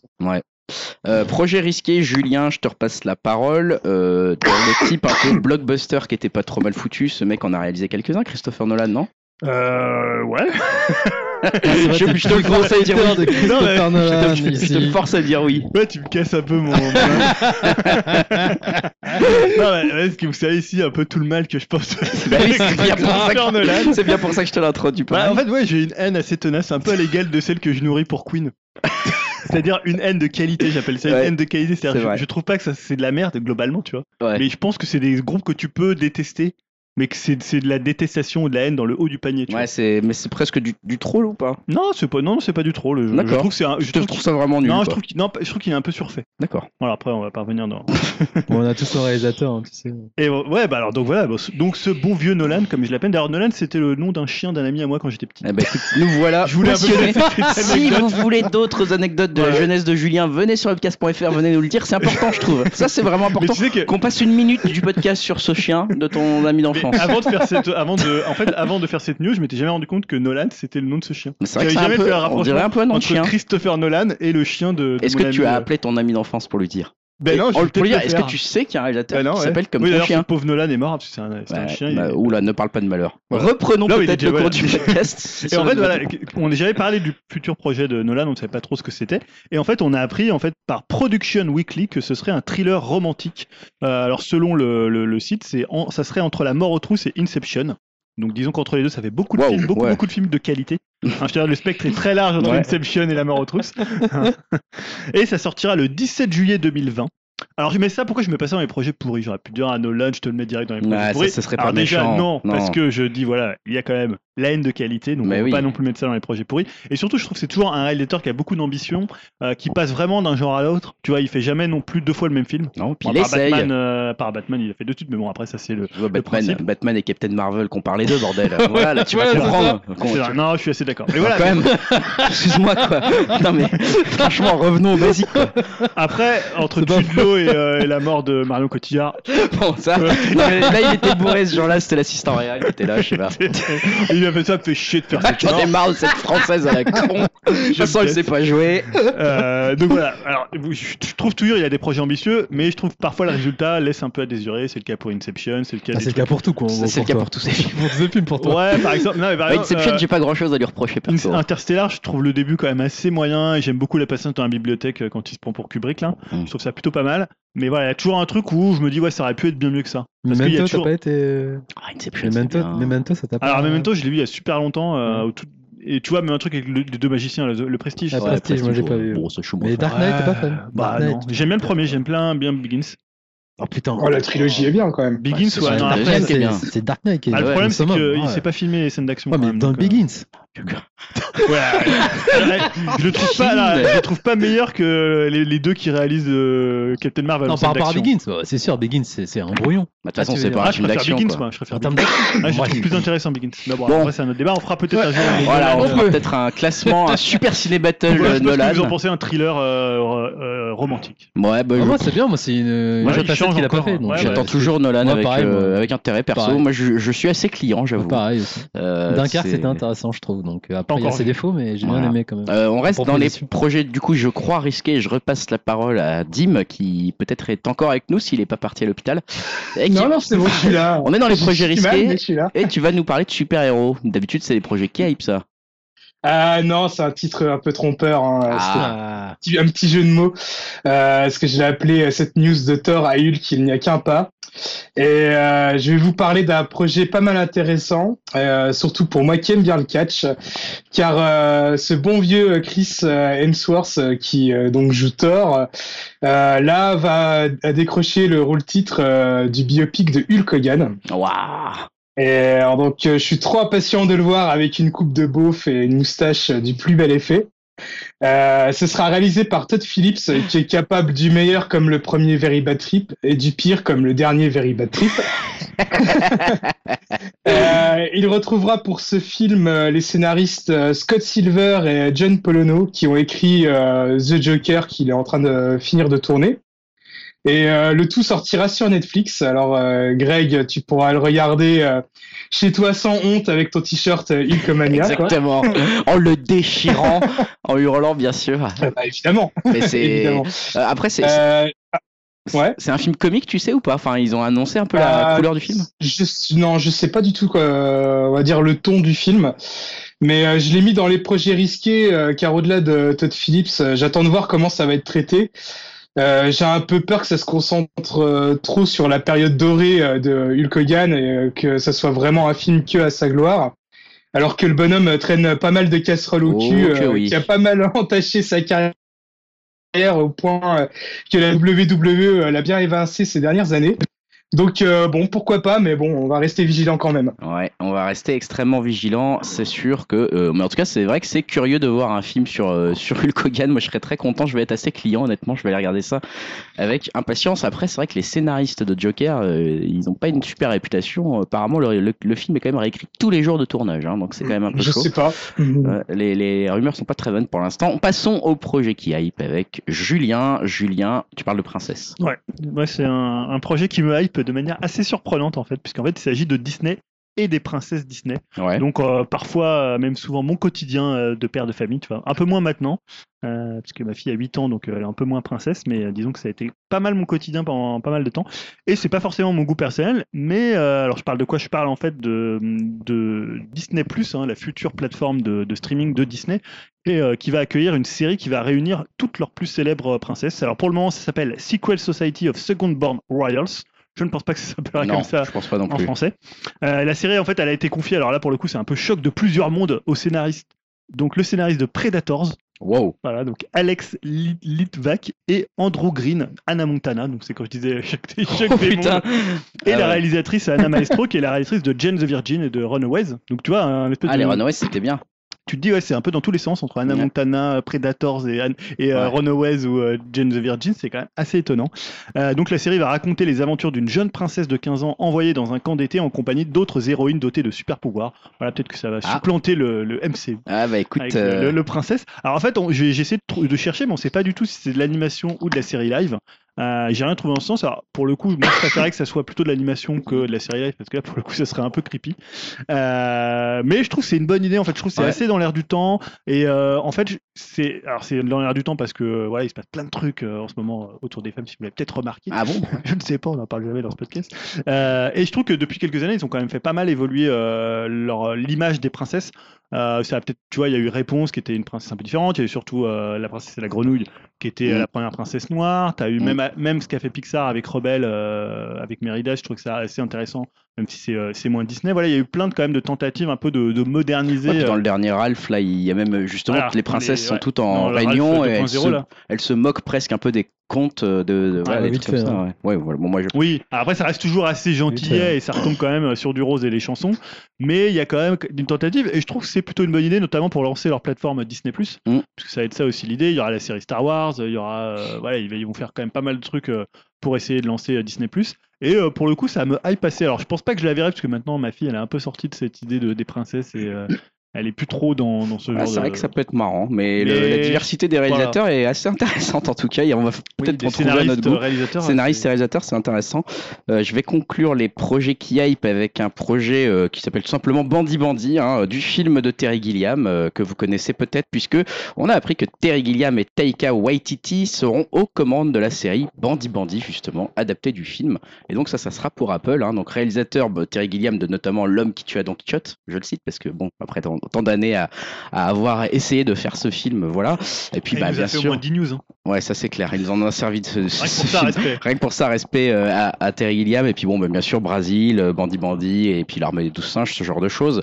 Euh, et de l'autre côté, ceux qui connaissent pas encore Taika, euh, Taika Waititi, il a notamment On en réalisé. parle souvent aussi Ouais, quand même. hein, ouais, ouais. On l'a, il a réalisé Thor Ragnarok, qui était sans doute euh, peut-être mon Marvel préféré. Donc euh, voilà, le, seul où je me suis dit vraiment, mais c'est, il génial ce film. Et en fait, c'était lui derrière, avec beaucoup d'humour. Et puis bien sûr, le film que nous avait déjà conseillé à l'époque Elohim, notre ami à qui on dit un petit bonjour.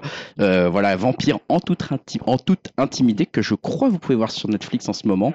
Et euh, c'est un film complètement, bah, en fait, finalement, dans la lignée de Terry Gilliam, hein, à savoir sur l'humour absurde, sur l'humour ridicule, sur la parodie. Donc, je suis finalement pas tellement étonné qu'ils annoncent une collaboration pour Apple, euh, voilà, qui donc maintenant euh, commence la production de films et de séries.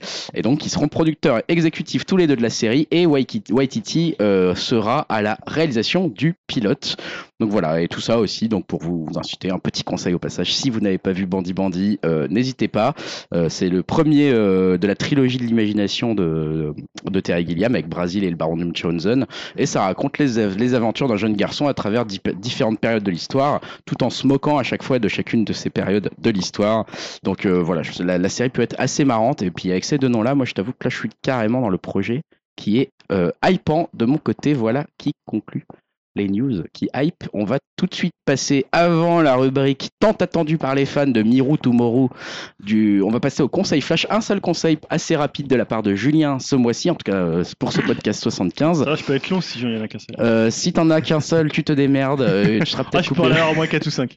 Non, non, fais-en qu'un s'il te plaît. Euh, c'est une série Netflix. Ouais, puisque alors j'ai Netflix euh, Ouais pour l'instant euh, grâce à Greg. Voilà. Donc euh, j'ai récupéré Netflix. Euh, voilà, on s'arrangera pour l'argent. je ne sais pas. À base Euh, d'offres de, place pour Mektoub. Voilà, oh, voilà, je pense que voilà, je, t'offrirai le Blu-ray, euh, toute la- le, la- le coffret collector putain. euh, avec tout- tous les épisodes. Bah, je te le file. Et en fait, oui, j'ai regardé quoi? J'ai regardé Sex Education, donc une série qui a été lancée en début d'année. Donc je me suis dit, comme tu vois, je pourrais regarder les vieux trucs, mais je me suis dit, faut un peu que je sois à la page. Je fais quand même un podcast d'actualité, donc c'est pas pour regarder Mindhunters ou regarder ça. ou regarder comment Stranger Things, euh, saison 2, parce pas vu la saison 2.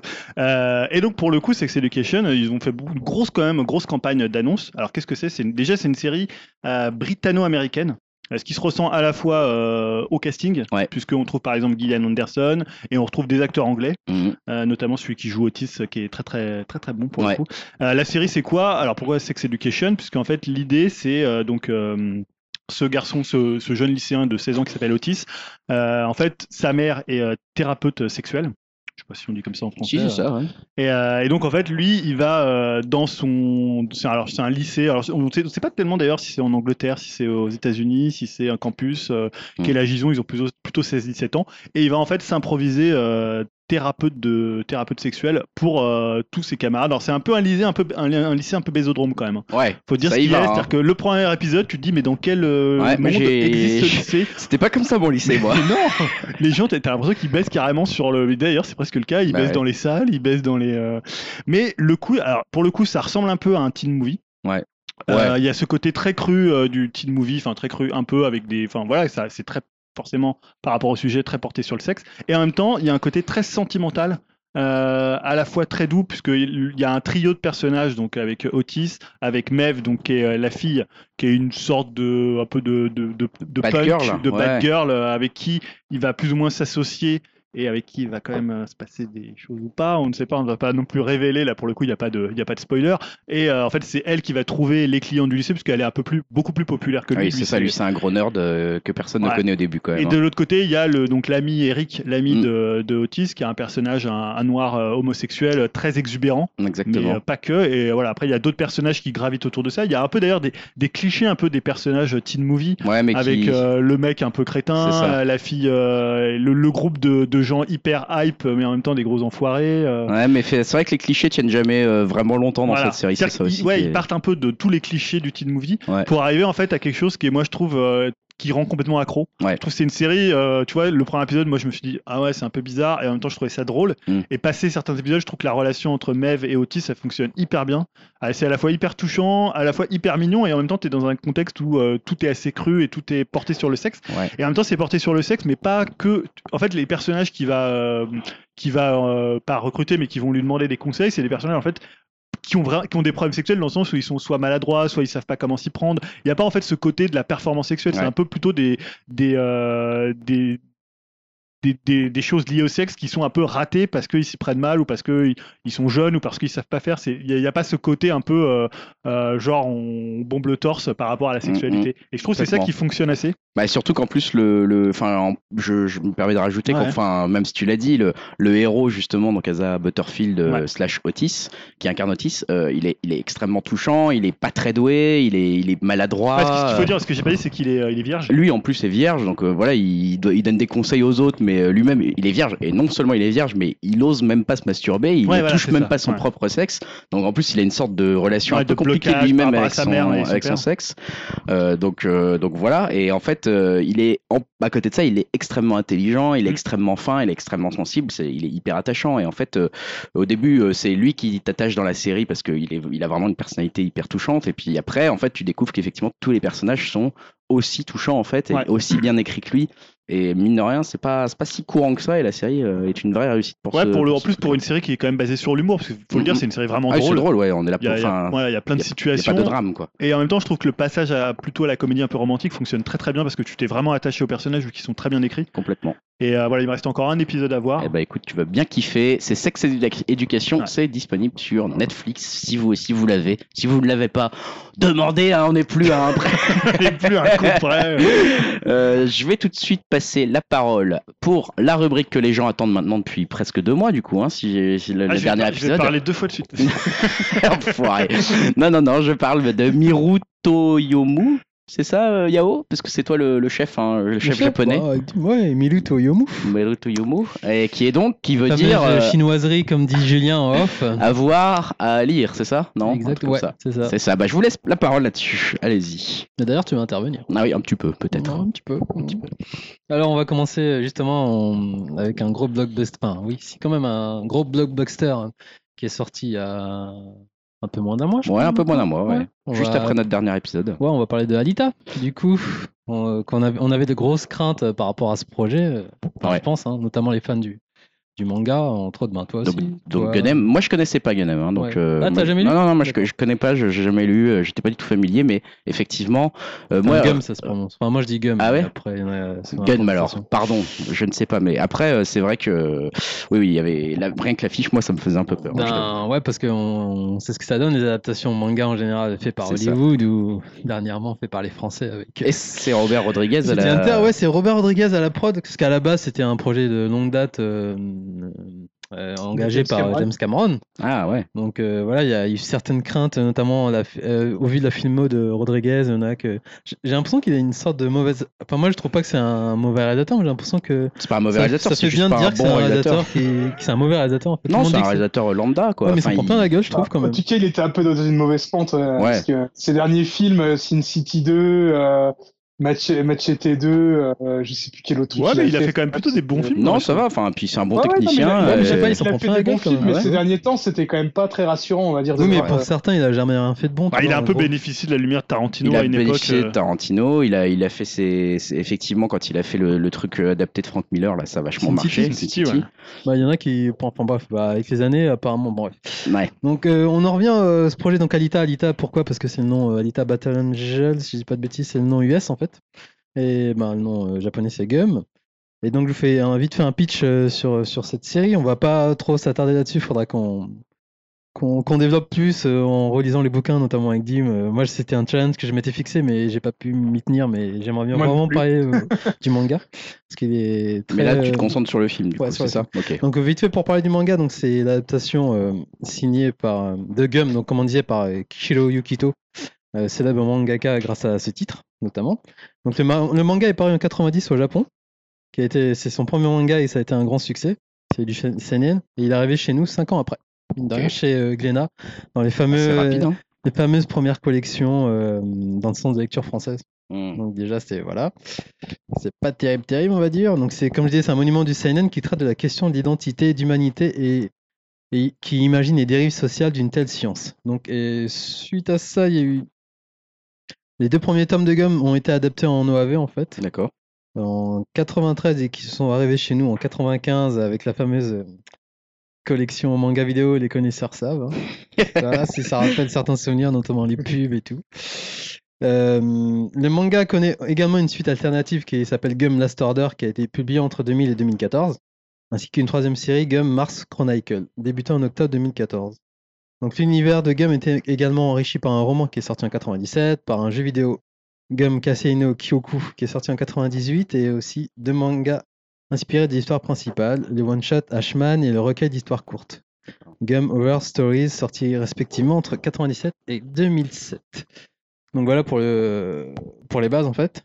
Donc, euh, Donc lourd passif, enfin, bah, c'est comme poids un monument, c'est un ouais, poids, c'est genre, poids pour le film, euh, quoi. C'est un équivalent genre un, Donc forcément, Akira dans, Ouais. c'est vraiment. euh, forcément le, le, le film qui arrive fait peur. Et Bah, voilà, du coup, j'ai envie de poser la question fatidique. Bah en fait, moi j'y suis allé avec l'esprit, je me dis je vais voir de la merde de toute façon. Ouais. En fait, faut savoir, en fait, euh, à base, il est sorti quasiment en même temps que Nikki. Ouais. Enfin, je parle de Nikki parce que Ouais. c'est pareil pour Nikki, on avait genre, on disait ça va être de la merde et il y avait quand même des échos comme quoi euh, c'était pas si mal. Et en.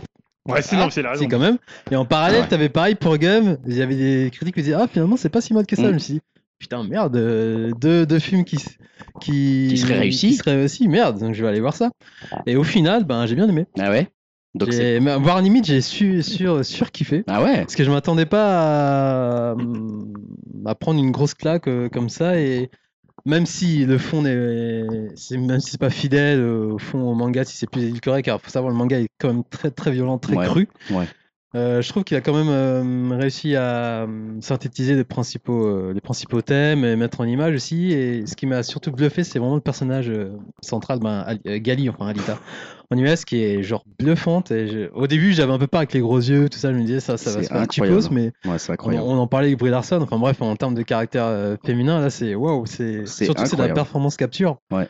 Ça m'a ça m'a bluffé quoi. Au niveau technique, j'y pensais pas quoi. Ouais. j'avais vraiment l'impression d'avoir euh, la Ah ouais, du manga en ouais, fait. ouais, c'est, c'est la première fois que ça me fait ça au cinéma où je me dis mais merde, euh, putain elle, a- elle a- elle est chelou, elle a des yeux chelous, je vois En bien fait, que c'est pas un visage normal, mais en fait elle est hyper émouvante. Elle, euh, Ouais, c'est limite elle, la, la- enfin c'est la meilleure actrice du film, j'ai trouvé. Ouais, c'est ça, ouais. C'est vraiment, le point. film. Du coup, ouais. t'as toute euh, ton attention est attirée vers elle. incroyable. Après, t'as tout le casting euh, ben, du manga de base, comme Daisuke Ido qui est joué par euh, Christopher Watts. Bon, lui, je suis un peu, un peu je suis motivé moins- par je suis- son rôle, tu vois. Même tout le reste du casting. je suis Après, il y a Hugo moi. aussi. Enfin, bref, t'as as tout le casting. Mais en fait, il faut savoir aussi le film, c'est une sorte de mix entre le manga et surtout le AV. Ah, Notamment la personnage de Shiren qui est jouée par Jennifer Connelly, qui est pareil, qui est.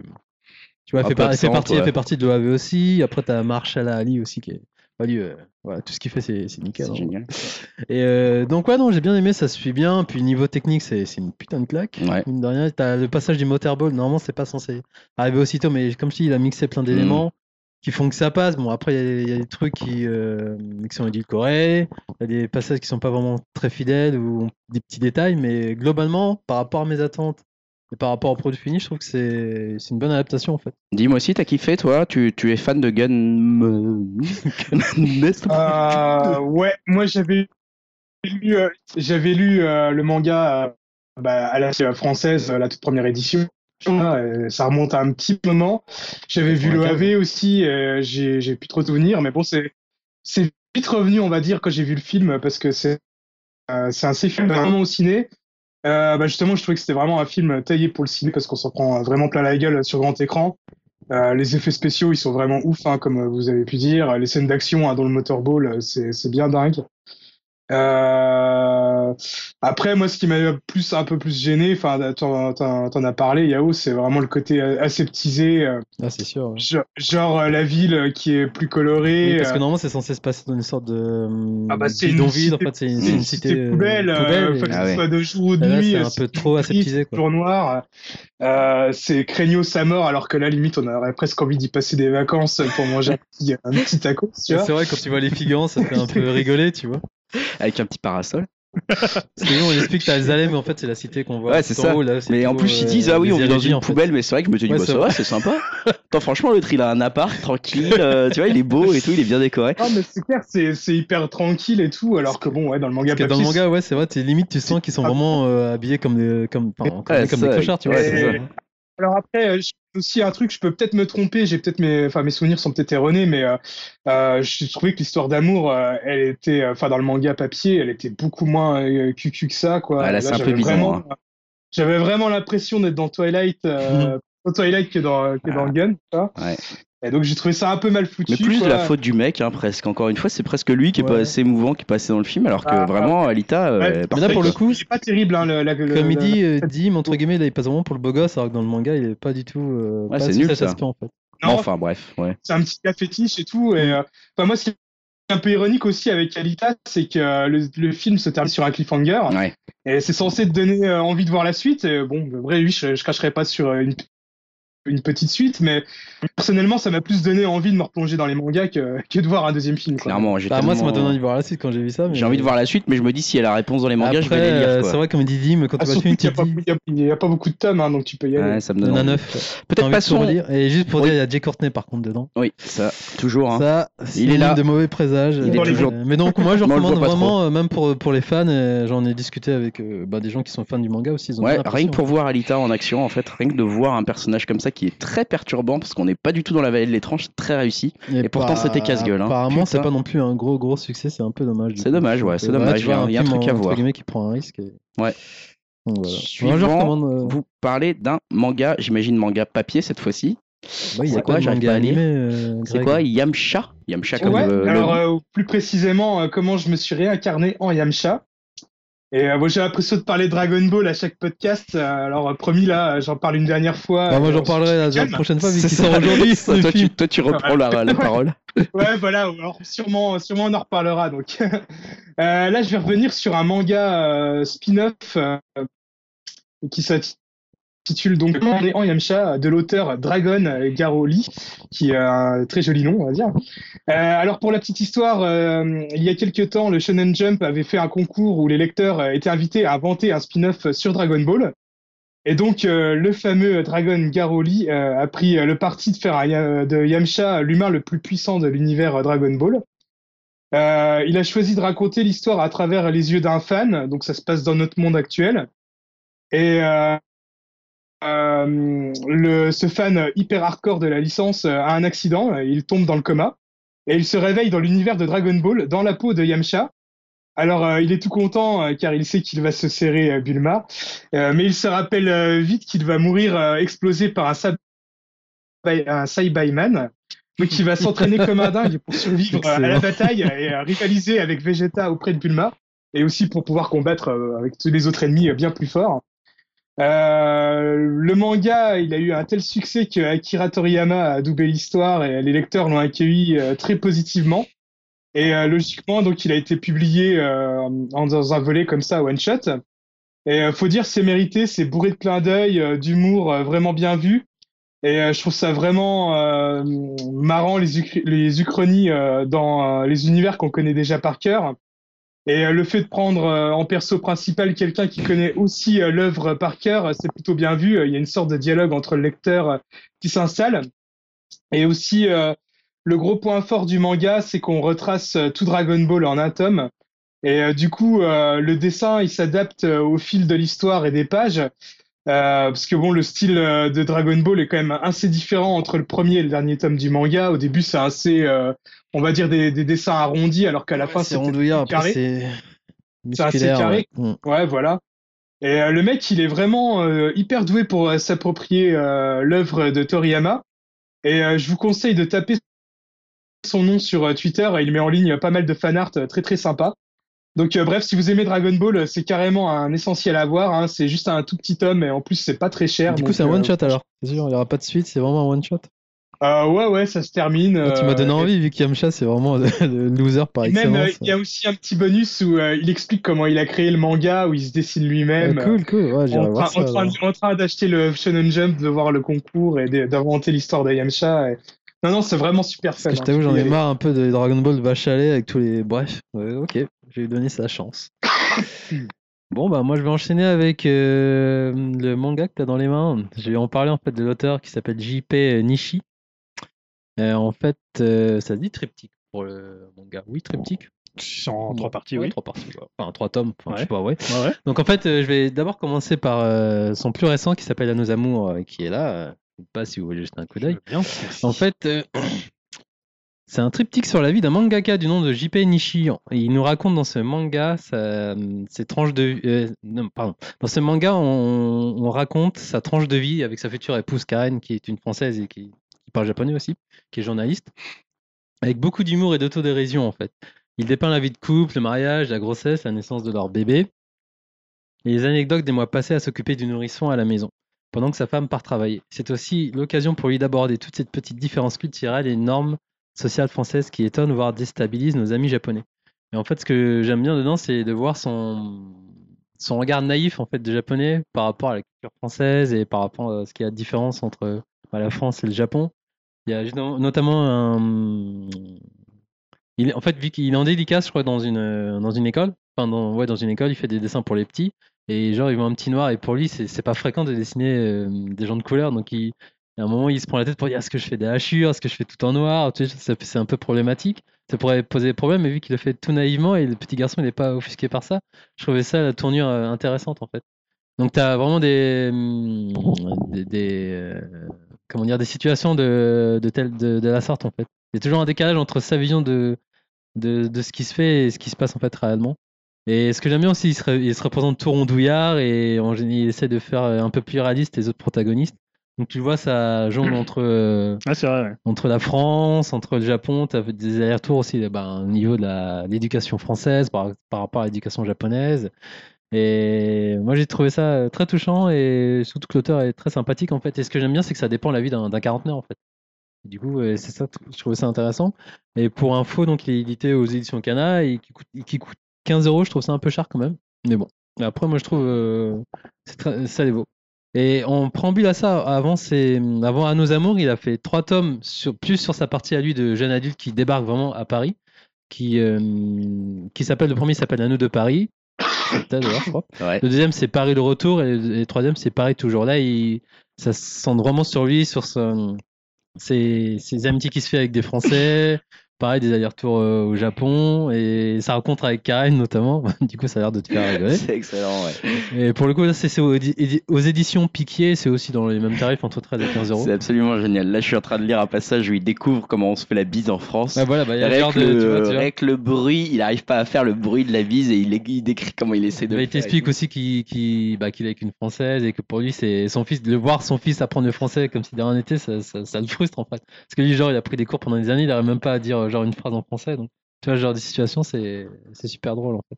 Donc, ouais, je vous le conseille. euh, Je pense qu'il est pas euh, super super connu comme auteur. Enfin, il commence à avoir un petit nom, mais, je trouve euh, ces différences culturelles très intéressantes à lire et à voir. Ouais, ouais, ouais. Et puis en plus, il dit qu'il y a un chapitre qui s'appelle L'élégance des chauves et ça me touche particulièrement. Donc, euh, écoute, je crois que je valide ce conseil. Non, ça a l'air vraiment très sympa. Euh, merci pour la découverte. JP Nishi, à Ouais. nous deux Paris. Paris c'est- retour. Pareil, c'est un triptyque, il y en a, donc il y en a Et trois. tu Ils sont piqués. Le... À nos amours. Et à nos amours, il y a trois tomes qui s'appellent À nos amours. Ah oui, ok. Ah bah, et écoute, a priori, je crois qu'il y a encore un autre euh, qui se prépare.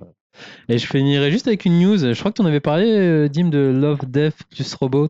Plus Ouais, Robot. ouais, Ah oui, ouais, ça arrive très bientôt la Ouais, ça arrive le me semble. 15 mars, voilà. Ça y est, sur ouais. Netflix. Ça arrive là tout de suite. Et j'en parlais parce que bah, j'ai des potes aussi qui bossent dans l'anime qui ont, fait un cours euh, qui s'appelle le studio La Cachette et j'ai très hâte de voir ça. Ouais. Donc, Ah, euh, pour rappel, c'était la série de. euh, c'est Tim Miller. Tim Miller Et et, David qui a produit c'est ça. Et ça ça. arrive sur Netflix, c'est bien, j'ai Ouais, Netflix. il y a je crois. 18 courts-métrages.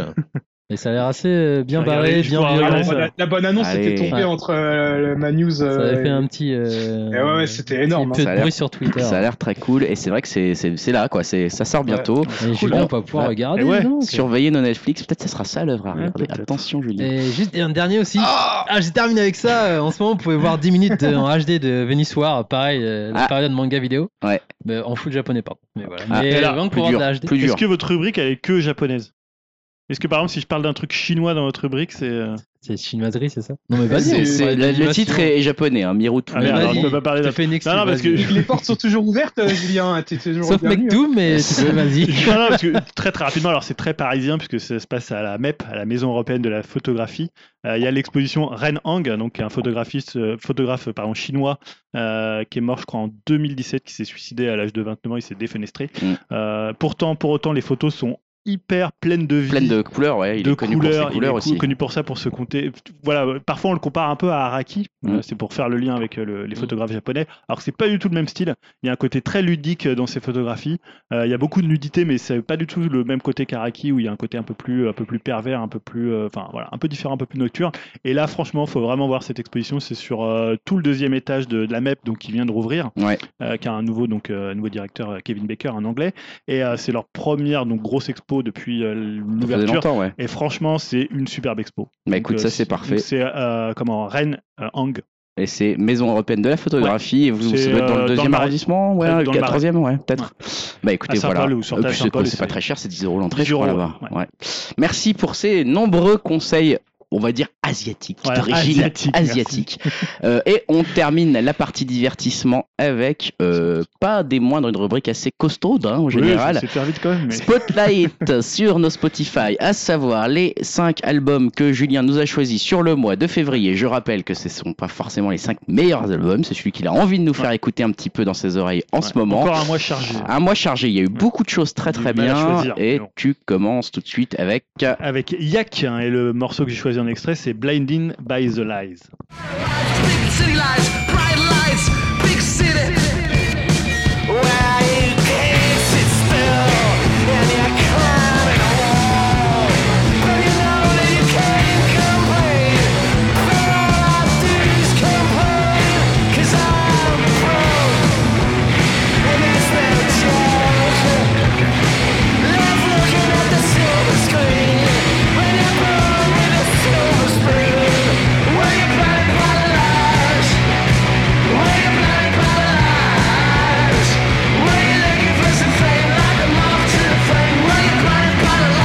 Donc voilà un album. euh, alors j'avais la dernière fois j'avais parlé de Deer Hunter, je disais que c'était mon album de mois, du mois de janvier, et là c'est mon album de février, donc je le mets toujours en Yak. premier. Ouais, Euh, on a entendu c'est du rock. très bon choix. Euh, alors voilà, moi je trouve que c'est une claque vraiment rock dont on a assez peu parlé finalement. Je trouve que l'album euh, passe un petit peu inaperçu. Je regardais un peu les stats d'écoute sur Spotify, c'est pas terrible. Non, ouais, ils sont pas très connus je trouve, encore. voilà, pour un album de cette importance.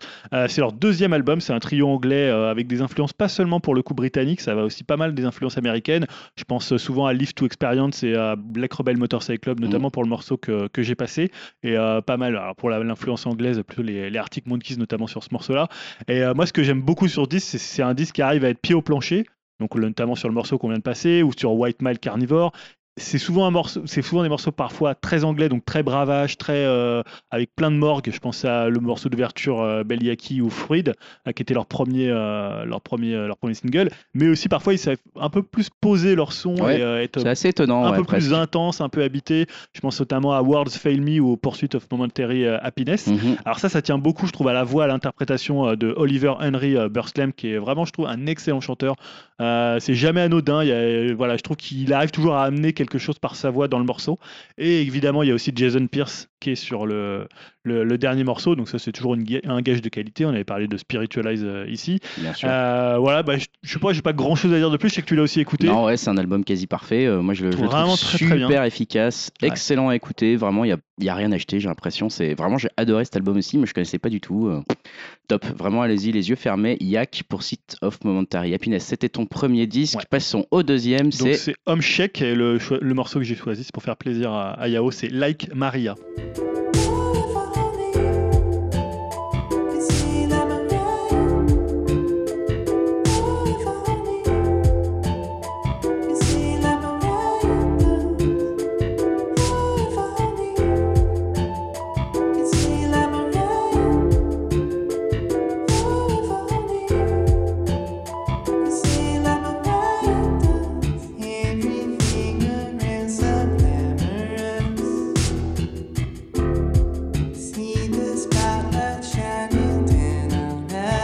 Alors pourquoi Pour faire plaisir à c'est parce que c'est Like Maria, comme pas Maria Callas, mais Maria Carey. Mais bien sûr. Voilà, la, la reine du. euh, Ah non, mais du Tea R&B. Time et le dernier album, parce qu'il parle, il est très bien. Ben Ouais, oui, donc euh, le- Mmh. d'ailleurs, donc voilà, qu'est-ce que euh. c'est que cet album de Home Shake? Donc c'est euh, ambiance moins énervée que pour euh, Yak. Euh, c'est le quatrième album, donc c'est un Canadien qui s'appelle Peter Sagar, euh, donc qui a pris le nom de Home Shake et euh, qui tournait beaucoup avec Mac DeMarco, donc euh, un peu plus connu que, que Home Shake, euh, qui en avait un peu marre de la, de la vie en tournée, donc il a décidé d'arrêter les tournées avec Mac DeMarco et il s'est posé chez lui à Montréal pour enregistrer ce disque. Pop R&B, euh, un peu tendance Slacker, parce qu'on retrouve un peu cette guitare un peu euh, assez, euh, assez cool qui est souvent chez, chez Mac DeMarco. Mais pour le coup, c'est une ambiance assez smooth, un, presque lounge. hein. Je sais pas si des, des gens sont assez vieux pour se souvenir d'une époque où le. je dirais pas si c'est jusqu'à l'ange quand même, hein, mais bon. Bah, je trouve des fois, t'as presque des ambiances, tu sais, un peu les, les trucs de Claude Chal, là, les, ou Café Delmar, les trucs un peu euh, nulos qu'on entendait. Mais je trouve dans un bon sens, c'est-à-dire que c'est ça ce côté un peu, euh, un peu cool, un peu posé. Tu vois, tu peux être chez toi ou prendre un petit bain ou euh, un petit thé. Je trouve que ça fonctionne assez Un bien. Euh, je sais pas trop à qui on pourrait le comparer en fait. Peut-être un peut-être un peu Beck qui serait lancé dans l'easy listening. Il y a un côté un peu euh, comme ça, je trouve. euh, Je sais pas, ouais. un peu assez posé comme je disais mais je trouve sou- souvent assez, assez ça- vraiment splendide assez aérien je trouve que Helium euh, c'est le nom de l'album ça porte assez bien son nom Euh, souvent sur le même tempo assez lent avec une batterie qui est très très localisée qui a un son vraiment caractéristique et une basse assez ronde assez sensuelle parce qu'on reste quand même dans une forme de R&B même si c'est difficile de la rattacher pour le coup je parlais de Maria Carey c'est difficile de rattacher ça à Maria Carey on n'est pas forcément dans, dans le, le même esprit mais euh, voilà je trouve que la production elle est, elle est vraiment excellente c'est un- une sorte de feel good disque, un disque comme ça qui passe vraiment très très bien, même s'il y a peut-être parfois un petit côté un peu anxieux qui peut euh, Mm. être un peu sur euh, un peu un peu percé parfois comme ça, un peu sur les bords, mais toujours assez suave. Et euh, voilà, je trouve que c'est un excellent disque. Je sais qu'il s'est pas mal fait casser par Pitchfork notamment. Ah, moi, j'avoue que je suis pas très fan. Je le, T'es pas je le- très fan je le trouve assez chiant en fait. Ouais. Enfin, globalement, je pense que je suis un il peu. est assez monotone. Ouais, un voilà, il y a un côté, ouais. si vous connaissez pas bien le style et que vous accrochez pas aux deux trois premières chansons, vous allez vous faire un petit peu chier, quoi. Donc c'est un peu ça le risque, mais bon, intéressant. en Moi, tout j'aime cas, comme travail, ouais, le son est assez intéressant. Ça c'était donc Home Shake avec l'album Helium. Ton troisième album, c'est Donc Girlpool, il choisit le morceau, c'est Higher. Now I'm the ref and a phone call cutting out. Back on the bench, I fall into the month I think about how I sold seven doves when I was lying on your back. I'll meet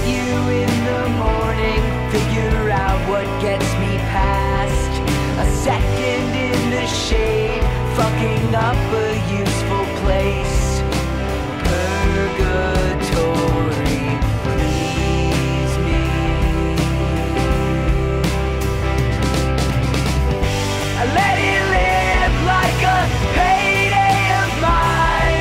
voilà, là encore, un changement d'ambiance d'un disque à l'autre. hein. C'est un peu aussi l'idée de la rubrique de passer euh, voilà, de quelque chose d'un peu plus euh, détendu à une ambiance, on va dire, beaucoup plus cafardeuse hein, avec euh, Girlpool.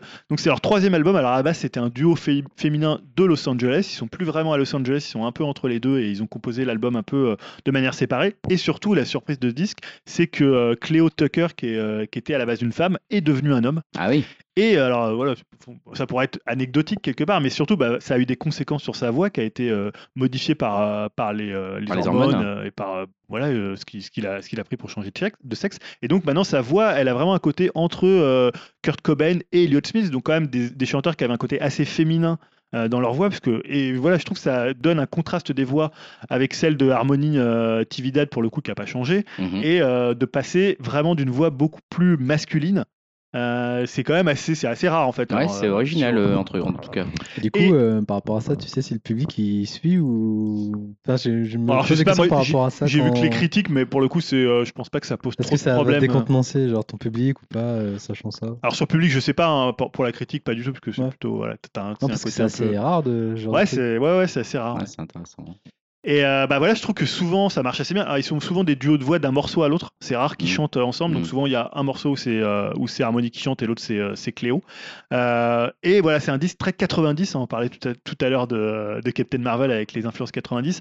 Très très grunge. Alors quand même avec quelques guitares un peu showgaze. hein. On en a parlé la dernière fois pour euh, Yahoo. Je sais pas si depuis il a fait une cure de, de guitare showgazing. Voilà, souvent c'est des guitares voilà qui vont noyer un peu les, les mélodies. Alors je trouve qu'il y a des trucs assez hallucinants. Il y a notamment Stell Device qui est très bien, Where You Think ailleurs que j'ai passé qui fait très Elliott Smith.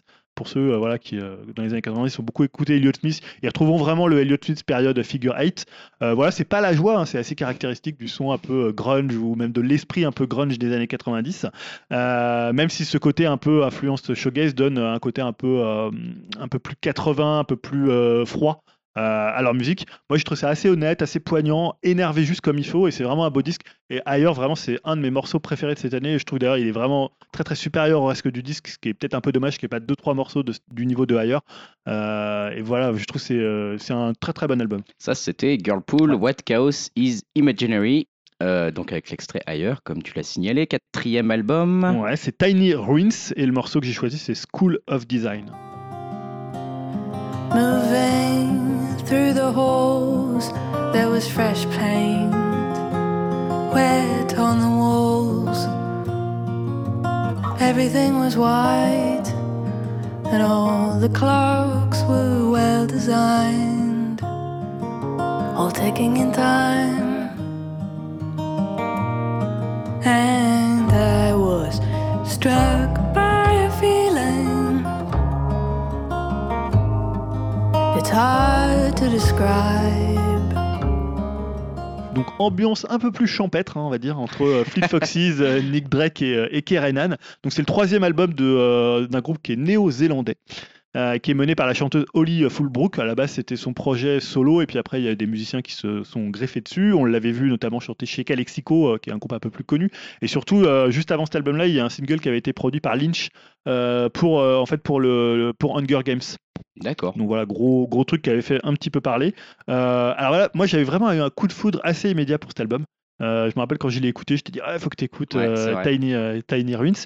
Et alors, c'est jamais très bon d'avoir un coup de foudre. Ah, parce tu peux que te lasser. tu peux vite enlacer, c'est un peu ce qui m'est arrivé sur l'album. J'aime beaucoup l'album, mais la première fois que j'ai écouté, j'ai trouvé ça exceptionnel. Tu vois, mais vraiment, j'étais là, j'en pouvais plus. Je me disais, c'est génial. Je sais pas pourquoi, je, je l'écoutais. C'est un très bon album. C'est un très bon euh, disque, mais euh, voilà, moi j'aime beaucoup l'album sur euh, la longueur, mais j'ai pas retrouvé l'éclat ou l'espèce d'illumination que j'avais eu à la première écoute où je me suis dit c'est génial, faut que j'en parle à tout le monde, c'est le nouveau groupe, le nouveau meilleur groupe du monde. Mais voilà, ça reste quand même un très beau disque de folk, hein, un peu très très bois, très nature, c'est un disque un peu pastoral, euh, un peu un peu champêtre comme, comme comme je disais. On entend pas mal de Nick Drake, euh, notamment le morceau Sparklers, pas mal de Cohen aussi, euh, le très beau euh, Corey Wets in the Underworld qui fait très Leonard Cohen. Voilà, il n'y a rien de nouveau, c'est assez doux, assez mélancolique, assez agréable et peut-être un peu trop, c'est un peu le Ouais, reproche c'est qu'on peut ça. faire sur la durée.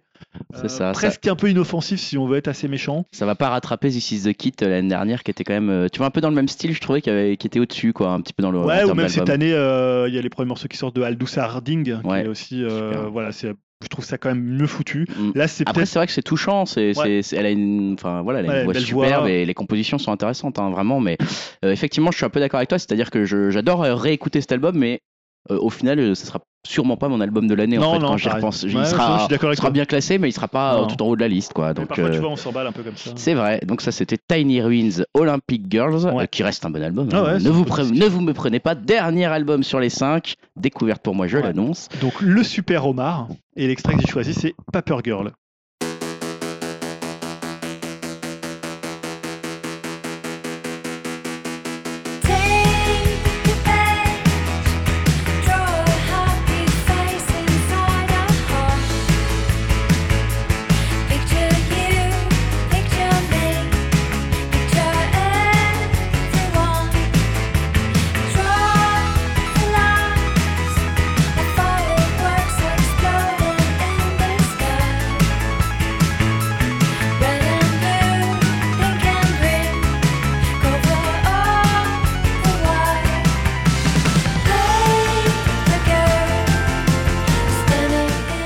Ouais, la dernière fois, je disais ici tout le bien que je pensais des choix de rock et folk en matière d'album du mois, hein, parce que j'avais parlé de Toy, excellent Exact. disque euh, de, de Croc Croc. Et là, c'est euh, en février, leur album du mois, c'était Le Super Omar, euh, un groupe français euh, qui sort son premier album après deux EP. Alors pourquoi il s'appelle Omar. Le Super Omar? C'est parce que c'est un film de Lautner, euh, Mm. Ne nous fâchons pas, où ils vont dans une boîte de nuit qui s'appelle Le Super Omar. D'accord, ok. Voilà. Et pourtant, alors je trouve que c'est pas forcément un très bon nom de groupe par rapport à la musique qu'ils font. Tu vois, tu à un truc en fait un peu, je sais pas, un petit peu drôle ou un peu pas. Trop en fait. Hein. Alors que Moi j'ai hâte de voir la typo de. comment ils l'ont écrit, c'est tout attaché en fait. euh, Ouais. Ouais, mais c'est c'est c'est c'est un peu c'est vrai que ça fait un peu fashion, un peu à la mode, tu vois, comme de faire un petit un petit truc à la française Ouais. comme ça. Euh, en fait, c'est le groupe d'un mec qui est assez connu dans, dans le milieu de un peu pas, enfin, je sais pas ce qu'on pourrait dire un peu de l'underground français. C'est euh, Christophe Vaillant. Euh, il a eu sa petite célébrité avec des groupes très 60s, euh, très mods, hein, ce qu'on appelait les mods, un peu donc tendance un peu woo et small faces.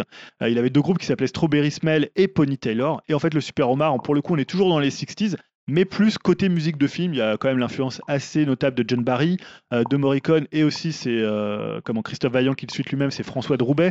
Euh, et alors je parle de François de Roubaix, parce qu'en fait on a, quand on avait parlé de Forever Pavot et c'est un peu aussi une influence euh, musique de film que a aussi Émile Sornin, même si pour le coup euh, dans Forever Pavot ça va plus vers le jazz ou le rock progressif. Et l'autre influence c'est quand même un, un disque très pop française, donc on pense parfois à Phoenix, à Tahiti 80, à Mhm. des groupes comme ça qui finalement font pas vraiment du, qui ont un peu détourné, qui ont pas fait du rock à la française comme pouvaient faire tous les groupes de rock, qui essayaient de faire du rock à l'américaine ou à l'anglaise, mais qui ont choisi un peu une autre voie peut-être plus intéressante que de, de vraiment avoir une spécificité française. Euh, et voilà, moi je trouve que c'est un album hyper efficace, hyper lumineux, pour le coup très pop. Euh, Il y a des superbes arrangements de cordes qui font un peu penser à The Left Bank. Euh, ouais, je trouve que c'est vraiment un excellent disque de pop, de pop psychédélique, euh, plutôt gay pour le coup. Ouais, c'est un ouais, album ouais. assez direct, assez, très assez efficace, hein. c'est super à écouter, c'est vraiment c'est- ça passe tout seul là pour le coup quand tu parlais tout à l'heure dans votre bain, écoutez euh, Home Shake dans votre douche le matin pour vous réveiller, Ah bah, met- mal, mettez celui-ci parce que là donc le Super Omar ça ça envoie du Ouais, lourd, parce que c'est bon choix. tu disais, ouais, c'est accrocheur. Il y a par exemple euh, Springtime qui est euh, excellent, la Pepper Girl aussi qui est un super morceau pop. Il y a des trucs parfois un peu plus arrangés comme le morceau euh, Middle and Perk ou un peu d'électronique sur euh, Snowflakes par exemple. Mm. Et euh, ouais, je trouve que c'est un super disque. euh, Ouais. Enfin simple, j'ai envie de dire, Ouais. je, je pourrais pas faire ça, hein, mais, Mais en même temps, mais en tout super cas très arrangé, efficace. euh, Quoi. super. euh, Très, enfin, je trouve assez mature pour euh, parce que forcément c'est pas un c'est pas un mec qui, qui arrive comme ça de, de nulle part mais disons que le, le groupe a encore pas non plus une grosse expérience et je trouve que c'est un disque euh, assez impressionnant quand même euh. Voilà, donc ça c'était le Super Ouais. Omar avec ce disque qui s'appelle Meadow Lane Park. Vous retrouverez toutes ces références ainsi que la possibilité de les écouter euh, sur, le, sur le site, hein, donc sur webcast.fr. On vous laisse quelques instants, le temps de passer à la partie jeux vidéo. Partie euh, jeux vidéo et comme d'habitude euh, sujet un peu d'actualité finalement complètement Euh, d'actualité. et puis euh, occasion de se remémorer un petit peu les passés des gamers de certains d'entre nous c'est Julien qui a envie de qui avait envie de nous parler de la Vita Ouais. et de la fin de vie de cette console Oui, j'ai appelé ça Vita quand les lumières s'éteignent, hein, puisque c'est un titre qui est de Vita la chanteuse. Mais déjà, il faut savoir que Vita, la chanteuse, est donc encore d'actualité. Elle existe encore. sûr. Ah, non, longtemps, si, une référence à Sheriff Aluna, personne l'a capté. Sheriff Ah, Aluna. si, je crois qu'elle a sorti un album il y a Sheriff deux Aluna. ans en plus. Mais si, elle a Alors- fait un carton avec Maître Games d'ailleurs. Sheriff Aluna? Non, non, Vita. Ah, mais Sheriff Aluna, elle n'existe plus, elle. Non. Je sais pas. Non, je crois pas, Je non. Mais Elle en va fait, revenir. Est-ce qu'on n'est pas les seuls au monde à être en train de parler de Sheriff Aluna maintenant Non, là, non, tout ils en ont suite parlé dans Cozy Corner. C'est pas possible. Arrête. C'est pas possible. mais là, tu vois, en plus, moi, Vita, je, je, je, cherchais un titre et je, je savais même pas elle- c'était quoi, c'était quoi son gros Mais en titre. plus, il y a que nous qui les voyons, Bah, si, les le truc titres. avec Diams. T'en souviens avait Oui, c'était ça. Oui, mais il y avait ça. Mais après, elle a fait un album solo. Elle fait pas un truc où elle chantait dans un stade ou... Bah, elle a 4 albums, un truc comme Ouais, ça. elle a je quatre crois. albums. Elle a 4 albums Ouais, Quatre mine albums. de rien, gars, ça a cartonné. Toi, putain. tu connais bien toi, hein, mon salaud. il est pas Regardez au R&B celui-là, français, tout ça. Regardez-le. Je crois Il y avait notamment- un featuring sur Taxi, je dis pas de bêtises. Oh, là, Oh ça va loin là. Du lourd. Et il y avait notamment un titre qui s'appelait Quand les lumières s'éteignent. Et voilà. pourquoi on va parler de quoi? De la Vita, hein, pour le Bah coup. oui, on va pas parler de la chanteuse. Non. Et voilà, alors comme disait le, le faux Mick Jagger français, voilà, c'est fini. Sur des- Dans une très belle chanson. avec- Vas-y, c'est un, peu, c'est un peu le faux Mick Jagger, non Si, si tu veux. Donc voilà, c'est fini, c'est fini pour la Vita, puisque en fait Sony l'a annoncé. Le Mick Jagger, non, il est bon. Pareil. Ah, Je le m'y attendais Rio. pas, non, je m'y attendais pas. Pas mal. Alors donc Sony l'a annoncé, ils vont arrêter la production de la Vita, euh, donc il va s'arrêter sur quelques 16 millions de machines portables vendues dans le monde. Ah, c'est pas mal. Euh, voilà, bah, c'est le faire le, c'est, le moment de faire le bilan, d'écrire une petite On fait le nécrologie. bilan. On fait le bilan calmement, comme on dit, hein, d'une console euh, assez difficile à cerner pour le coup, parce qu'elle est adulée par quand même une euh, frange de joueurs, et elle est plutôt décriée par une autre frange de joueurs. Moi, je m'inscris plutôt dans, la, la- dans la- le, le clan des gens qui la décrit un peu. Voilà. Bon, on en parlera tout à l'heure. Euh, pour le coup, il y a certains, on dit même c'est Dreamcast euh, bis, euh, voilà, plutôt incompris. Moi, je vois plutôt un peu comme une Wii U bis, tu vois. C'est ce que Euh, J'allais dire. plus ça. Euh, donc, elle est C'est un sortie. compliment quand même. Ouais, mais Bah, en ça même dépend pour temps, ça dépend pour qui. Ouais. Euh, elle est sortie en fin 2011 dans sa version OLED, hein, puisqu'il y a eu d'abord l'écran OLED de, de très grande qualité et après l'écran LCD un peu moins bonne qualité. En 2011, fin 2011 au Japon, début 2012 euh, dans le reste du monde. Donc il y avait notamment deux sticks analogiques, un écran tactile OLED capacitatif, euh, capacitif pardon, multitouch de 5 pouces. Elle était compatible Bluetooth, Wi-Fi et 3G, même ça, je sais pas si beaucoup de gens ont acheté la version euh, 3G. Euh, il y avait aussi notamment le fameux touchpad arrière, hein, ce truc qui n'a jamais servi à rien, ou à ceux très peu, euh, peut-être un Non, peu mais dans, au début, comme mais dans on- il y avait des trucs. Et les non moins fameuses cartes mémoire prioritaires, hein, ce qui Oh était là quand même un peu une le- blinde. la pire bonne idée quand même, c'est que tu pouvais acheter que des cartes, euh, des cartes mémoire euh, Sony. Ah oui, d'accord. Tu pouvais bras. pas, euh, tu vois, un peu comme tu fais Personne avec d'autre n'en faisait. Non, Ouais. non, parce que tu pouvais pas. Ah d'accord. tirait une balle dans le pied. Quoi. C'était donc ils les vendaient à un prix euh, Ouais. hallucinant. Cher. Alors que maintenant, si tu veux en acheter une euh, sur la Switch, tu vas prendre une, scan, une scan disc, euh, Ouais, t'as tu souvent prends des promos, voilà. capacité. Donc ça, c'était un peu dommage. Alors déjà, je sais pas, est-ce que tout à l'heure tu disais oui, bon, euh, tu t'es pas trop de choses à dire sur Bah la non. Vita. Est-ce que tu as eu une Vita? Non, j'ai pas eu la Vita, ça c'est sûr et certain. J'en ai vu une ou deux fois dans les métros. Ouais. Et je me suis dit, mon dieu, les gens ils osent sortir une- un truc comme ça là, c'est. non, mais pas par honte, plutôt Ouais. parce que ça me donnait l'impression d'un truc qui, avait, qui était fragile en fait. Genre avec un écran justement un peu, je me, dis- je me disais, merde, les, les, ils vont, soit ils vont se la faire taper, soit elle va tomber. Ah, c'était un bel objet. Ouais, voilà, c'était un peu le côté genre bel objet. Je me dis, mais ils sont fous. C'est comme les mecs qui sortent un portable dans le métro, tu Ouais. vois, parfois. Je me dis, mais ils sont complètement dingues ou quoi? Maintenant, Voilà, c'était un peu ça en fait. Donc je l'ai vu et j'ai pas, j'ai- honnêtement, je n'ai pas Ouais. d'avis Alors que spécifique t'avais pas de mal à sortir ta 3DS tant que. Non, au 3DS, on n'a rien à branler, tu la sors, de toute façon, c'est- c'est c'est rien. Mais bon, euh, là, Vita, ouais, Ça, Ouais. ça faisait un peu belle console. Voilà, c'est c'est tout ce que je peux en dire. J'ai j'ai dit l'intégralité de ce que j'avais à dire sur la Vita. Dim, toi, est-ce que tu as eu une Vita? On sait que tu es plutôt un joueur Sony, donc euh, est-ce que la Vita. Euh, non, j'en ai pas eu, mais alors euh, comme la PSP, euh, la Vita, j'ai toujours trouvé que c'était euh, une console qui avait de la gueule. Enfin, j'ai toujours aimé le, le design, euh, l'écran euh, qui était euh, magnifique. euh, et mais bon, moi, je suis un, un joueur qui achète rarement des consoles Day One. J'attends toujours un petit peu les retours et tout, et j'ai toujours vu que c'était des consoles euh, qui avaient qui a un succès, on va dire, euh, assez limité. Et je me suis dit bon, je vais pas l'acheter. Il y aura pas non plus trop d'exclus, il y aura pas trop de gros jeux dessus. Euh, et donc euh, voilà, ça c'est- ça m'a toujours freiné. J'en ai jamais acheté à mon grand regret, mais euh, non non, c'est vraiment une machine moi pour euh, le coup que que je respecte énormément, que j'ai toujours eu, euh, enfin énormément de sympathie pour elle, quoi, on va dire. Ouais. Euh, toi, Yao, t'en as une, non? Euh, ouais, acheté une. En fait, de base, comme je disais, je suis pas du tout console portable, donc euh, j'ai commencé par du coup la 3DS. Après, du coup, j'ai enquillé. Je dis pas de bêtises avec la Vita, mais sauf que j'ai pas pris en Day One, j'ai pris avec Tearaway. Quand Ouais. c'est sorti, j'ai pris un pack j'avais acheté en Angleterre, mais je sais plus quelle année c'est Tearaway. C'est milieu de la console. J'aurais dit fin, euh, 2013, moi. Ouais, ouais, 2013, je crois. Donc, ouais, j'ai acheté, j'ai craqué parce que j'aimais bien euh, la proposition de. Sais plus le nom du studio d'ailleurs.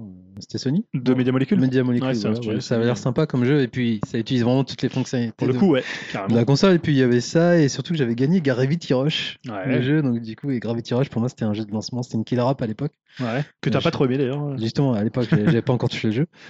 Et donc, ouais, mais au final, euh, j'aime pas du tout. Enfin, je suis pas un fan de cette console, mais j'expliquerai pourquoi. Ouais. Euh, Mais ouais, c'est un bel objet.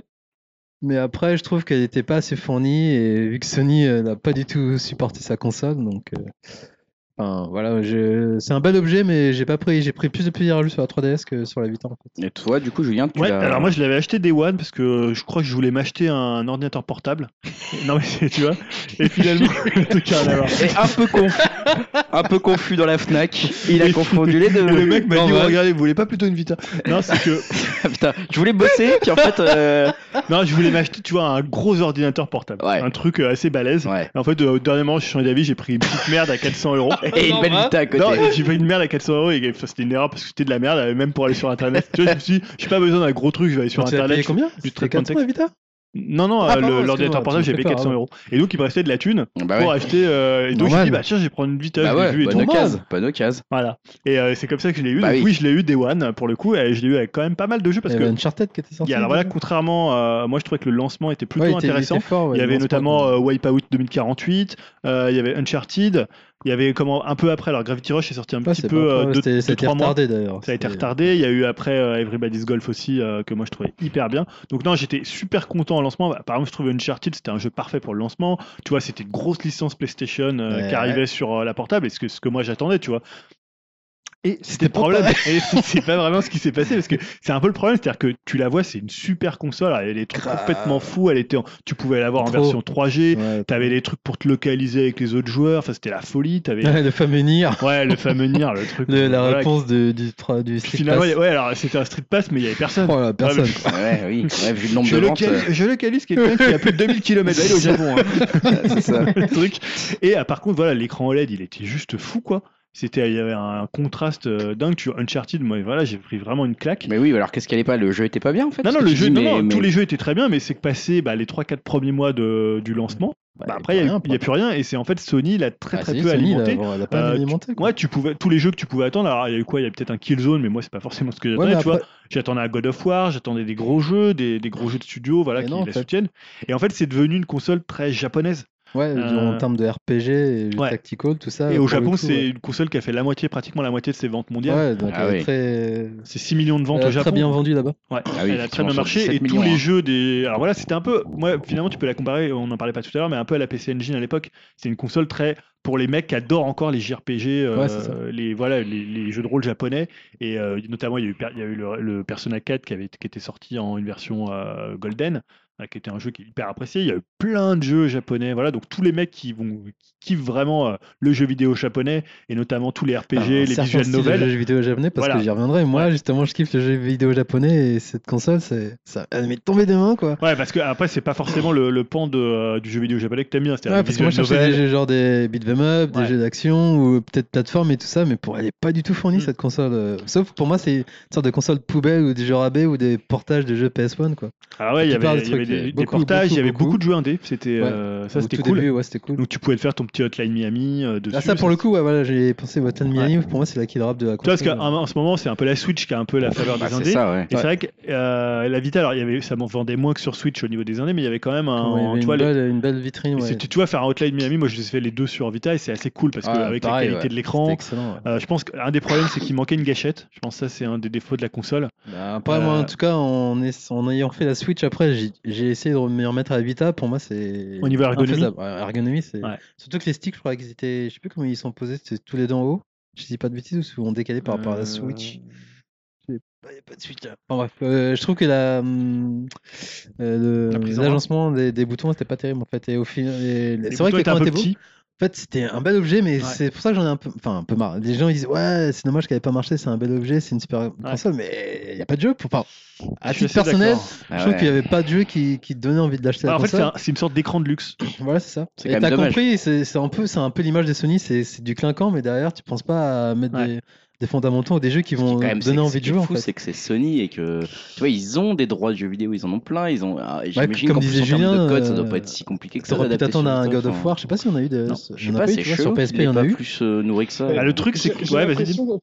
Excuse-moi, euh, j'ai l'impression que Sony, en fait, ils ont sorti des, des consoles portables peut-être euh, éventuellement pour concurrencer Nintendo, mais j'ai l'impression qu'au fond d'eux, ils n'y ont jamais vraiment cru. Quoi. Et c'est toujours ça aussi un peu qui m'a freiné. Hein. Comme je disais, j'achète jamais les consoles Day One et, j'ai toujours senti que de toute façon, ça n'allait jamais être trop alimenté et qu'ils sortaient des consoles euh, portables juste pour les sortir. Quoi, et que, voilà, euh, alors sur la. PSP, ils ont un peu plus quand même soutenu. Il y avait eu un Grand Turismo, ils avaient un Metal Gear exclu. Euh, ils avaient notamment, alors ce qui avait fait cartonner la console, c'était le Monster, Hunter. Euh, voilà, ça, ça leur a manqué, je pense, sur la Vita. Mais, sur Vita, mais, il n'y a pas eu de Metal Gear mais, sur Vita. Non, Pareil, tu vois, comme tu dis, les grossissants, c'est euh, à part Uncharted au début. Qu'est-ce qui se passe? Pourquoi eux la soutiennent pas non, pareil, tu vois, ça en fait. Le ah. nombre de jeux qui étaient prévus sur Vita, qui après, quand t'es déporté ouais. sur PS4, notamment le Gravity Rush 2, tu vois, c'était quand même une. Mais t'avais un hein. Bioshock qui était prévu. Euh, il y avait plein de jeux qui n'ont jamais été portés. Mais est-ce que euh, eux-mêmes se sont déjà expliqués du fait qu'ils la nourrissent pas plus que ça en fait Non, ils ont jamais donné de. de, de c'est bizarre en fait. Après, je pense qu'ils étaient dans une situation où la PS3 avait quand même du mal à, marcher. Ils étaient sur le lancement de la PS4 et après la PS4 a cartonné, donc je pense qu'ils ont mis tous leurs efforts sur euh, sur, la PS4. Donc peut-être que ah, ils n'avaient pas la possibilité d'avoir des studios. Il y a quelques studios, tu parlais, bon, bah, Gravity Rush, c'est un jeu Sony. Moi, je trouve que c'était vraiment un très Après, bon jeu. Je suis pas fan du jeu, mais pour moi, c'est vraiment une bonne vitrine. C'était un jeu original, ouais. qui ouais. avait de la gueule, qui avait une superbe idée. Tu vois, tu, il bah, ça donne envie de. Tu parlais tout à l'heure du jeu de Media Molecule euh, de euh, comment ouais, euh, Terraway. qui était vraiment un jeu fait pour la Vita, qui fonctionne super bien, mais qui est après sorti sur PS4. Bah, voilà, c'est ça, c'est une sorte de désamour. Tu te dis, bon, on sort sur Vita, mais après, on fait le jeu. Tu vois, Wipeout est ressorti après, il était très très bien. Wipeout, c'est un jeu hyper impressionnant sur euh, sur Vita.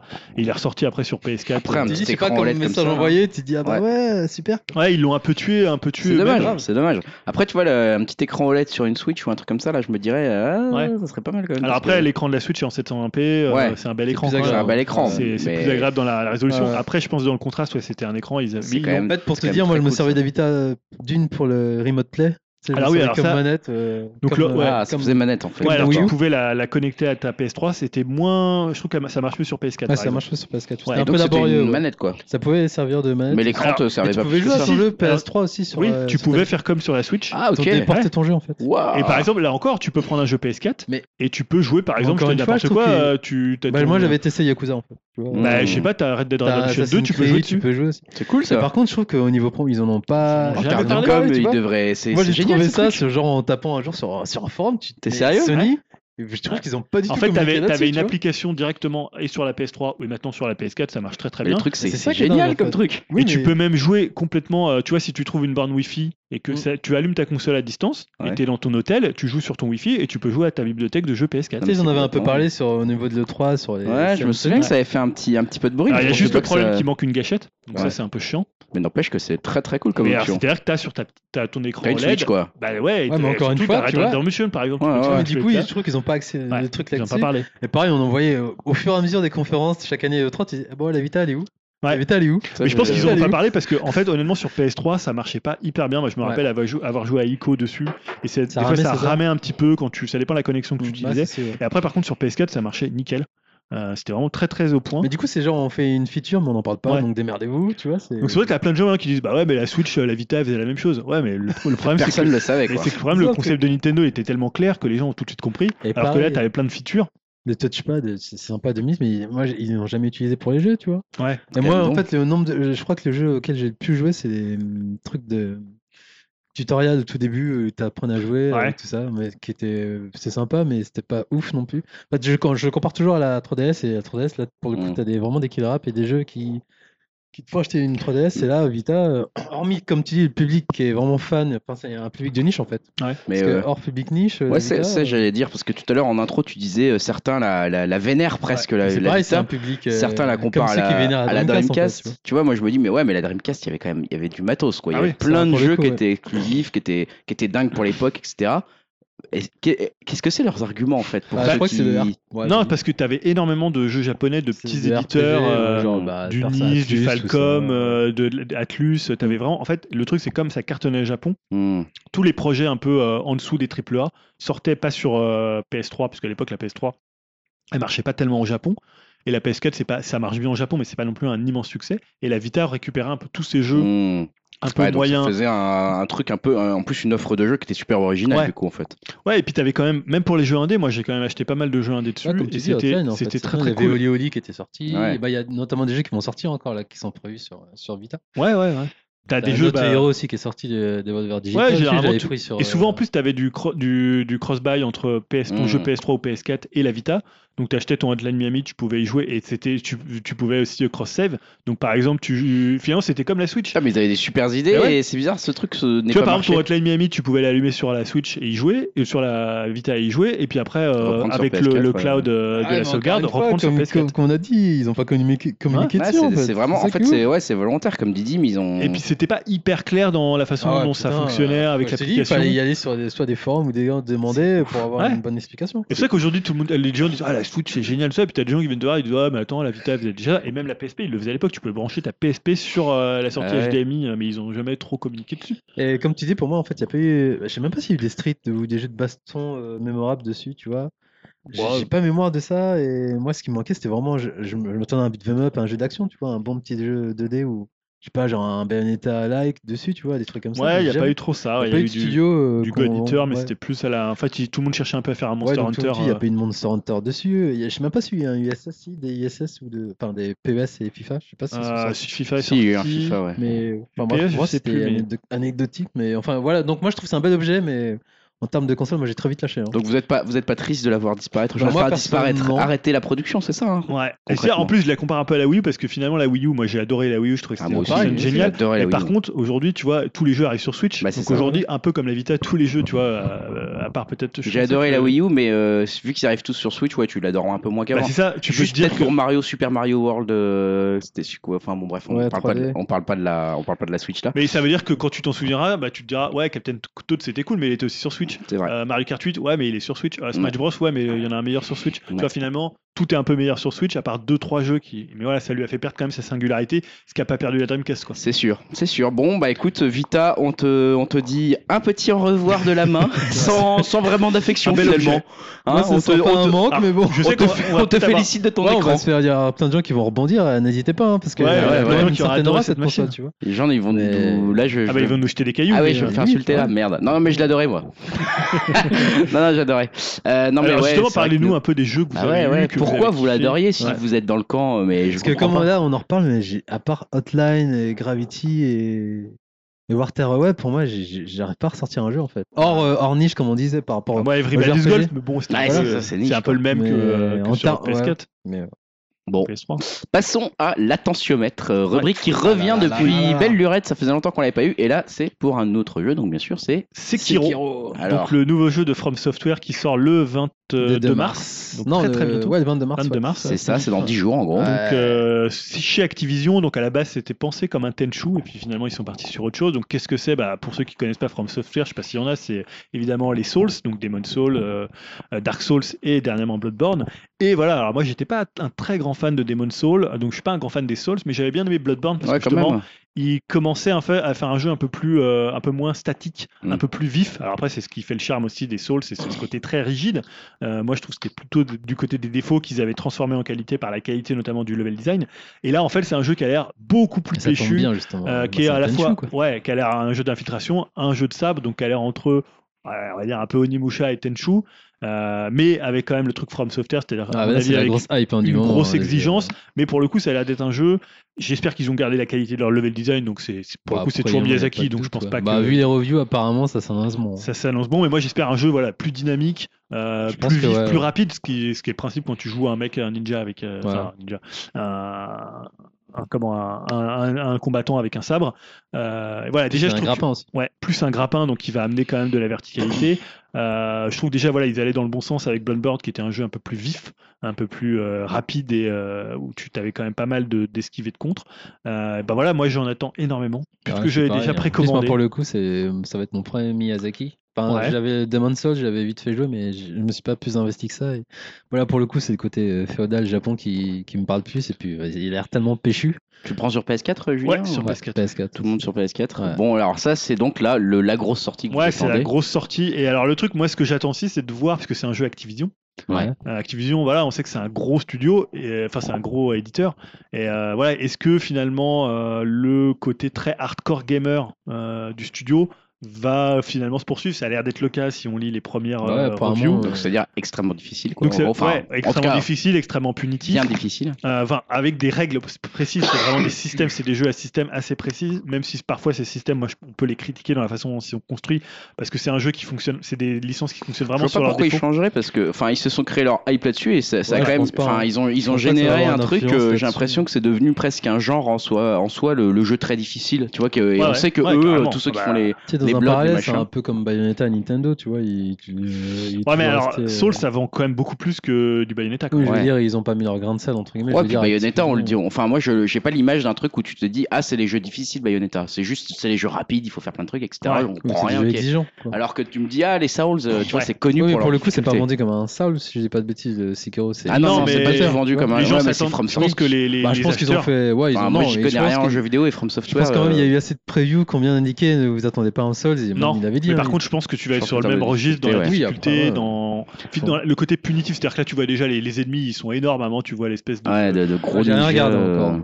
Ouais, tu regarder les images. Ouais, c'est la surprise. ouais. Bah, normalement, au prochain podcast qui serait donc, euh, si tout se passe bien le 27 mars, vous l'aurez déjà un peu tâté.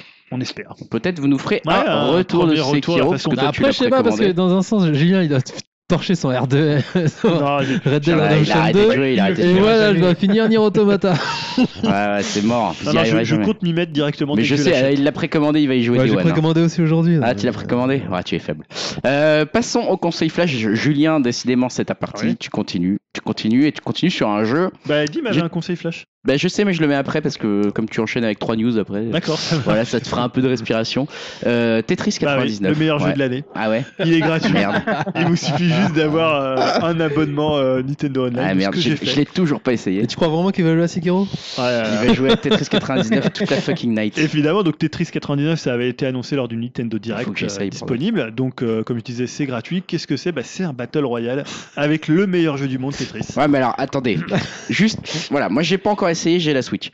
Que- Qu'est-ce que ça veut dire un battle royale avec Tetris? Alors, tu incarnes que- une brique et tu tires sur les autres? Enfin, je comprends rien là. Non, non, tu fais, t'as- donc tu fais ton Tetris, t'as Donc 99 tu joues à Tetris T'as quoi. 99 dans le, enfin 99 euh, adversaires ou Tu les vois 99, pas Alors tu, si si, tu les vois. Tu les vois Sur ton écran, tu as ton écran principal avec euh, ton Tetris et à côté tu as tous les Tetris en petit. T'as 99 grilles à côté de toi. Tout Bah, à fait, euh, 99, mais tu ne les regardes pas parce que Bah tu ne non, peux pas tu faire peux les pas. deux. Et tu as en fait des, t'as, t'as des tactiques. Euh, donc tu peux soit jouer ce qu'on appelle les chevrons, c'est-à-dire les chevrons, c'est des, euh, des trucs que tu vas gagner quand tu élimines des, des ennemis et qui vont te donner plus de puissance quand tu envoies des lignes, puisque c'est le principe de Tetris quand tu Ouais, envoies des lignes tu- aux adversaires. des lignes. Quand tu, Tu fais peux jouer trucs, tu en fait des le chaos facile, tu vois, tu repères un peu les nulos et tu leur envoies plein de lignes dans la Parce que gueule. tu leur sélectionnes en fait. Alors tu peux soit sélectionner avec le stick droit, mais t'as pas, honnêtement t'as T'as pas le temps de le faire parce que t'es en train Ouais, de regarder ce que t'es en train de faire et des fois il y a des mecs qui te prennent pour cible et là c'est vraiment la mort directe. Mais tu peux, t'as quatre tactiques qui sont euh, attribuées au stick gauche Mhm. et tu peux dire donc riposte, donc t'attaques que les joueurs qui vont t'attaquer. Tu peux dire chaos facile, t'attaques les nuls, Ah la euh, vache, les enfoirés. aléatoire ou chevron où tu vas jouer les, les chevrons. Donc c'est Donc, à la les fois- chevrons, c'est quoi juste les chevrons, c'est juste, tu gagnes des petits chevrons et ça te permet de taper plus fort quand on envoie des lignes. Ça augmente ta, ta force d'attaque. Donc plus 25%. D'accord. Mais tu les envoies à 50%. personne en fait, tes lignes du coup? Si, bah, aux joueurs que tu as, par exemple, si c'est de la riposte, c'est quelqu'un Ah, qui t'a attaqué qui va les recevoir. Euh, mettons, tu fais un Tetris, bah, ça va lui envoyer un certain nombre de lignes. Et tu as une jauge sur le côté qui est d'abord en, en, pierre, et après, elle est en, en, rouge et elle clignote. Et là, ça veut dire que tu vas te prendre plein de, de vagues. Donc, des fois, tu as trois ou quatre euh, personnes qui t'attaquent, puisque tu vois en fait des petits fils. euh, avec les gens qui t'attaquent, donc Ah, tu la peux les vache. repérer. Ce qui est pas mal, c'est peut-être de jouer avec quelqu'un. Des fois, ma, ma fille, elle me dit attention, lui, il t'attaque là-haut, euh, et donc après, hop, je cible. Et puis Tu mets replay, tu mets euh, revenge. Je et- mets riposte ou alors je cible ouais. directement. Et après, à la base, c'est purement et simplement quoi. un Tetris. Mais un Tetris sans toute la fioriture qu'il y a eu dans les. Ouais, mais si on est un peu nul à Tetris, du coup, on devient tout. On est tout le temps 99ème et on peut Non. tout le temps. Parce qu'au même temps, mais moi, je suis un, plutôt un bon joueur de Tetris. Ouais. euh, assez pour faire des top 10, mais je suis pas non plus un grand joueur de Tetris. Ah, t'es top 10 quand même, ouais, donc t'es très bon quand même. non, c'était pas très bon. Moi, j'ai jamais fait un top 1. Mon plus gros niveau, c'est top 4. D'accord. Et euh, parce que maintenant, et alors ça dépend quand il y a les japonais sont, quand les japonais sont là, aux certaines heures, c'est genre injouable. Les mecs Ah ils font des trucs complètement dingues. Et euh, non, mais c'est vrai, Mais les parce japonais qu'ils jouent, enfin, ils ont des techniques en plus, à part faire des Tetris, Tu je sais, vois pas ce Tetris, que. tu- Non, parce que Tetris, t'as des, euh, tu sais, les, quand tu fais tourner les rolls machin, t'as des tailspins, t'as des, non mais Oh, t'as truc, t'as toute une Oh, terminologie me Tetris qui est, assez dingue. Dingue. Et par contre, non, tu peux jouer. euh, Je sais que tu vois, euh, ma femme, enfin Emmanuel, y a joué. Euh, pour le coup, elle, elle a déjà joué à Tetris à l'époque sur Game Boy. Et je crois qu'elle était, euh, je sais pas, 38ème, tu vois. Ouais, c'est pas mal. Et même ma fille, elle a fait 20ème ou. Enfin, ta fille, elle est bien meilleure que moi. Je Ouais, En mais elle est nulle à Tetris. C'est le genre de jeu où même si tu t'en fous du Battle Royale, tu peux te faire un Tetris. euh, Ouais, carrément. Ah, ça, tu fais un Tetris comme à gratos. l'ancienne sur, sur Ouais. Game Boy. Et euh, voilà quoi. Bon, tu- il y aura juste un moment où tu vas peut-être souffrir, où tu vas avoir plein de. Vers le top qui 10. vont apparaître. Ouais, le top Et- 10, ça devient chaud parce que la vitesse accélère comme dans tout bon Tetris qui se Et respecte. les, les mecs, euh, se- tu sens que tu peux faire un peu des coalitions, t'as pas moyen de discuter avec les autres, quoi. Non, non, pour le Non. coup, non, non, t'as pas de coalition bien, possible, à part si tu cibles des gens et que tu les reconnais, mais euh, je crois pas qu'il y ait le nom des joueurs. euh, si, Non, non. Non, non, ouais, c'est- ouais. Tu les vois juste à la fin. euh, Et de Ouais, à la fin, Est-ce que, est-ce que quand il y a moins de joueurs, les tailles des autres grilles, des, donc des autres joueurs, grossissent un peu? Non, parce Tu qu'il y a toujours mieux? 99 joueurs. Non. Ah, il y a toujours 99 joueurs Et honnêtement, j'ai. Enfin, Comment, comment bah, tu fais pour finir top 1 Du coup, tu gagnes jamais, parce qu'il y aura toujours un nouveau joueur qui va Non, arriver. non, c'est euh, tu- ça part, tu t'es 99 et ça part sur les 99 personnes. Alors après, il y a peut-être des gens qui se déconnectent et ils dégagent, Hmm, mais euh, tu, tu joues la partie en entier. Et une fois qu'en fait, si par exemple tu as fini dixième, hmm. ça continue. Ouais. Donc tu peux dire, ok, je regarde ce que font les 10, des 10 qui étaient après moi. Ah oui, mais donc t'as as quand même 90 trucs où il se passe plus rien. Ouais, t'as 90. Ah oui, bah c'est oui. ça. Ouais, oui, c'est oui. ça. Ouais, ça. Je pensais Mais- qu'ils mettaient un- une sorte de zoom sur ceux qui continuent à jouer. Et quoi. ceux qui se passent, pour qui se passe plus rien, ils ont soit ils sont sortis de la partie et ils font une autre partie dans un Hmm, autre Tetris ça. Et 99. ça, ça reprend vite, du coup, il y a du ouais, monde carrément, il y a toujours du monde. Franchement, je sais pas, Dim, toi tu joues encore ou euh, Euh, ouais, ouais, j'y joue de temps en temps. euh, Il y a toujours du monde, enfin, à, à petite dose, mais oui, oui. euh, Ouais. J'ai jamais attendu pour une partie. Hein, ça va très vite. Bah, euh, t'attends max 30 secondes quoi. Ouais, et tu peux enchaîner rapidement. hein. effectivement, euh, Julien, ça me fait marrer parce que tu dis le jeu de l'année, mais sur, euh, sur Reddit, sur lequel je traîne beaucoup, c'est pareil, tous les mêmes, les trucs comme ça tournent autour de, de Tetris 99 parce que tu vois, ils représentent euh, genre des personnages euh, plus ou moins forts. Et à chaque fois, donc, t'as Fortnite qui est un tout petit bonhomme et t'as Tetris 99 qui est toujours le truc le plus baraque possible parce qu'en fait, excuse. tout le monde. euh, Comment? C'est une exclu Switch?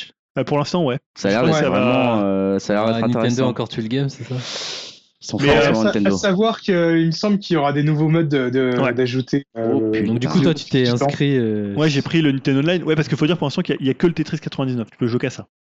Parce qu'après, il y aura peut-être des. Non, mais après, tu pourrais imaginer un Tetris Ah. où tu joues l'un contre l'autre Ouais, tu peux dire, tiens, je défie mes potes. Enfin, si un jour il y a un moyen de trouver ça. Ouais, c'est ça, moi, le- mon plus gros défaut pour l'instant. c'est J'aurais bien aimé faire des parties privées avec, euh, avec des amis, mais pour l'instant, c'est Ouais, ou avec des gens du- Ouais, de ton franchement, niveau, quoi. Pour l'instant, c'est hyper. euh, c'est à l'os, hein. c'est un Tetris à l'os. Hein. Ça te classe pas selon ton niveau, du coup. Alors, t'as des niveaux. Ah tu augmentes des niveaux au fur et à mesure. Donc, euh, je sais pas combien il y a de niveaux, mais je vois pas à quoi ça que tu sert. vois, mais si je suis une bite, j'ai envie de jouer contre des bites, quoi, concrètement. Alors, je sais pas s'il y a un match Ah, par rapport à ton niveau. Hein. Ah, il n'y a pas de l'impression. matchmaking niveau, d'accord. Non, je pense que le niveau sert strictement à rien. Mais par contre, moi, ce que j'aime bien, c'est que, tu vois, le problème de Tetris dans les différentes années, c'est que des fois, ils ont essayé de faire des trucs qui avaient rien à voir. Ils ont essayé de rajouter des options dans Ah ouais, c'était chiant, ouais. Là, franchement, c'est du Tetris euh, Brut, quoi. limite Game Boy, quoi. Ouais, Euh, c'est ça. bah, c'est le meilleur, hein. hein, C'est fait Et c'est le vraiment. meilleur, euh, ouais. Même si tu t'en fous du Battle Royale et que tu veux Ouais. faire juste ton Tetris, tu peux, quoi. Ah, c'est intéressant. Mais après, ouais, le matchmaking, euh, par contre, c'est frustrant parce que euh, moi, je me considérais comme un joueur moyen de Tetris. Et euh, mais des fois, je peux finir euh, quand même euh, euh, dans, les, dans les top 10, on va dire. Et des fois, euh, ça m'arrive d'être dans les top 80. Quoi. Ouais, Là, c'est ça, un peu dégoûté. Non, mais des Ouais, fois, c'est- d'une partie à tu sais l'autre. jamais à quoi t'a- tu sais jamais à quoi t'attendre, en fait. euh, Des fois, tu, ouais, des fois, tu vas te faire cibler par des joueurs, tu vas prendre genre euh, 20 lignes de, de suite, tu sais pas trop pourquoi, ou tu vas faire une petite erreur et tu pourras pas la Et donc, rattraper. tu- tu- une fois que quelqu'un, juste une autre question avant qu'on qu'on passe à autre chose, mais quand quelqu'un vous envoie des lignes, Mm. C'est des lignes de trucs incassables après Alors si, euh, recasser. si, si, Ah, tu si, peux si, les si, casser tu parce que elles ont toujours en fait un espace, un trou. D'accord. Et après, si tu mets une pièce dans le truc, ça te, Ouais, si tu tu, la mets ta barre, quoi. euh, tu, tu la libères et tu peux Et ce renvoyer. qu'il faut savoir aussi dans le jeu, c'est que tu peux sauvegarder une pièce euh, de secours. Hmm. Et donc, la technique, c'est de sauvegarder une grande barre. Et dès que tu te fais euh, aligner comme ça, Tu tu peux. Tetris, quoi. Alors après, il y, a, il y a différentes techniques. Est-ce que tu vas jouer, euh, tu sais, ligne par ligne? Beaucoup font ça pour éviter d'avoir de. Parce que moi, souvent, j'essaie de faire euh, une grosse construction. Bah Et oui. ça veut dire si tu fais une grosse Ah, si construction, tu peux une te faire cibler assez vite parce que tu vas être considéré comme des KO faciles puisque Ouais. tu vas être assez haut. Ouais. Tu vois, mais par Ah. contre, après, si tu envoies ensuite, puisqu'il y a un système aussi un peu de, de combo et de, de suite de lignes, alors tu as des gens qui vont jouer toute la ligne tout de suite pour éliminer, et moi je suis plutôt à jouer le Tetris. Bah ouais, parce que toi, t'envoies des lignes aux autres, en fait. Ouais, et puis j'ai pas sur, euh, tu vois, Game j'ai toujours joué comme ça où je construis mon truc, Bah euh, oui, mon oui. petit building sur le côté, puis après je mets Sur ma barre, euh, voilà, ou de gauche. Hmm, dépend. droit, c'est mieux. Ouais. C'est marrant parce que moi je jouais aussi comme toi au début, c'est-à-dire à vraiment à essayer de faire que du Tetris et puis euh, finalement vu que je me faisais bien doser Ouais, euh, par les risqué. autres, bah maintenant je fais vraiment ligne par ligne ou par deux lignes on va dire, mais euh, Donc c'est stressant, quoi. Disons que moi je joue quand même, Ouais. je joue quand même le Tetris au début, mais après quand ça s'accélère, tu peux plus tellement jouer le Tu Tetris et plus- tu, tu peux tu joues la ligne. Et donc, tu envoies du, des lignes à partir du moment où tu fais un Tetris ou il faut, tu peux faire un, tu peux genre envoyer tu fais un trois lignes et ça suffit pour envoyer un. Normalement, ça envoie sa stock, mais si la personne lui fait des lignes, il annule en fait ce qu'il reçoit. D'accord, ok. Tu vois, t'as un système. euh, Après, c'est pas toujours très clair dans ce que tu fais, mais tu joues à Tetris. De toute façon, ça reste gratos en plus, à part l'abonnement Nintendo euh, que tu as enfin pris du coup. 20 euros. En plus, bon, ça va, c'est pas très cher par rapport aux autres. J'avais pris les Écoutez, 7 jours, j'ai dit peut-être je vais me lasser, en fait non. Ça donne envie d'essayer ce Tetris 99. Merci pour Ouais, le c'est le en conseil. plus, toi t'es abonné. Ouais, ouais, je vais l'essayer, je vais l'essayer. Euh, et on passe à un autre conseil, conseil flash de Dim, comme tu l'avais dit, avec euh, Détroit. Dim Ouais. Donc euh, bah là, comme d'hab, hein, je pense que je vais être un peu euh, seul contre tous euh, dans, le, dans le podcast. Oh, le On fait pauvre, comme d'hab. Oh, le pauvre petit. Mais je sais pas, on y a Ah, pas joué, je bien crois. Mais euh, je crois que contrairement à vous, euh, moi j'aime beaucoup les jeux de David Cage. Cage. Cage. Et euh, Détroit ne déroge pas à la règle. hein. Alors Détroit, pour rappel, c'est un jeu narratif à choix. Et là, on est en plein film de science-fiction, on va Ouais, c'est un peu le Marvel du jeu vidéo, quoi. Ouais. tu vas me laisser finir ou? Et euh, donc là, euh, et, enfin le, le contexte de l'histoire, c'est la prise de conscience euh, des androïdes euh, dans les années, euh, on va dire 2030. On incarne trois androïdes qui peuvent, selon vos choix, se croiser dans l'aventure. Alors il y a Connor, le robot flic, qui enquête sur les déviants, hein, donc les androïdes qui se révoltent.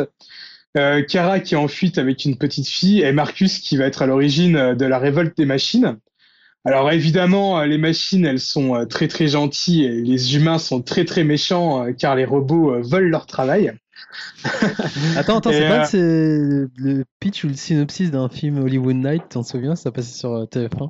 Non, c'est le, c'est le synopsis de, de la campagne de Donald Trump en fait. Voilà.